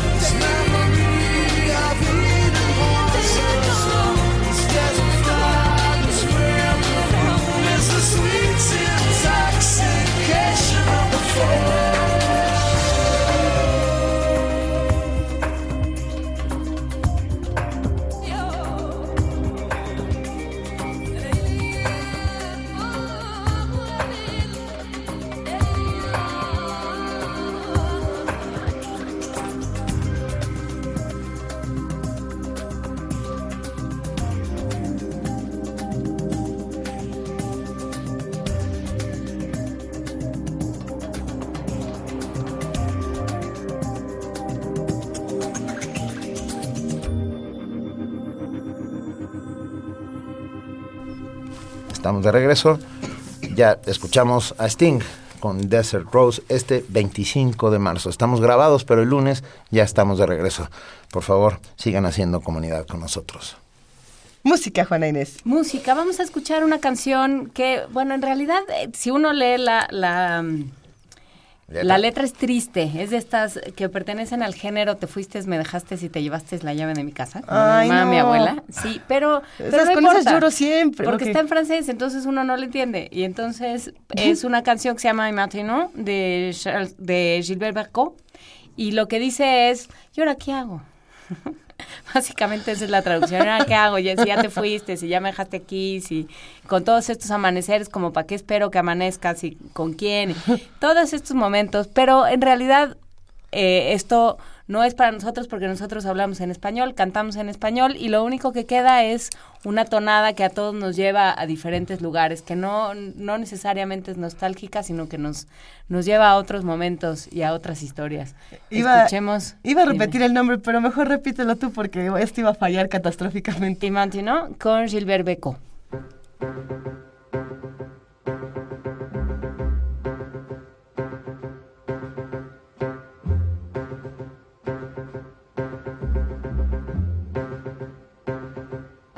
Et maintenant, que vais-je faire de tout ce temps Que sera ma vie de tous ces gens qui m'indiffèrent Maintenant que tu es parti toutes ces nuits. Pourquoi Pour qui? Et ce matin qui revient pour rien? Ce cœur qui bat. Pour qui Pourquoi? Qui bat trop fort? Trop fort. Et maintenant, que vais-je faire Vers quel néant glissera ma vie? Tu m'as laissé la terre entière, mais la terre sans toi, c'est petit mes amis, soyez gentils. Vous savez bien que l'on n'y peut rien. Même Paris crève d'ennui. Toutes ces rues me tuent. Et maintenant, que vais-je faire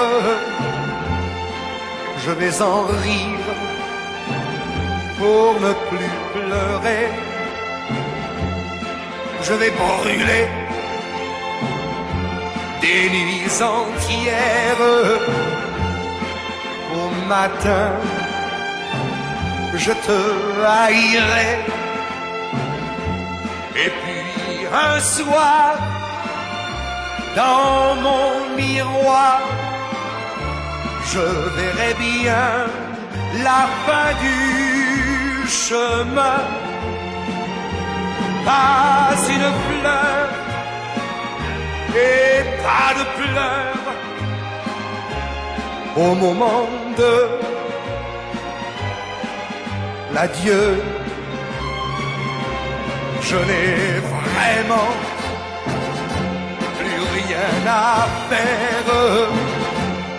Je n'ai vraiment plus rien.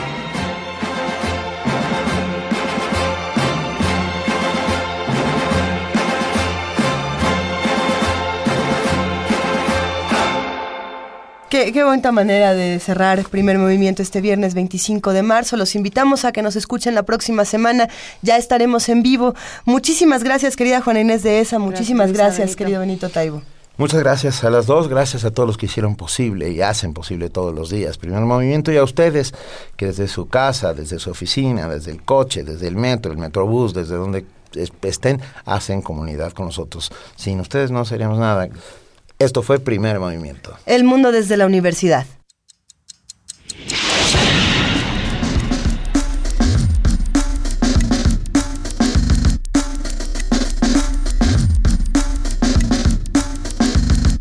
La Coordinación de Difusión Cultural de la UNAM y Radio UNAM presentaron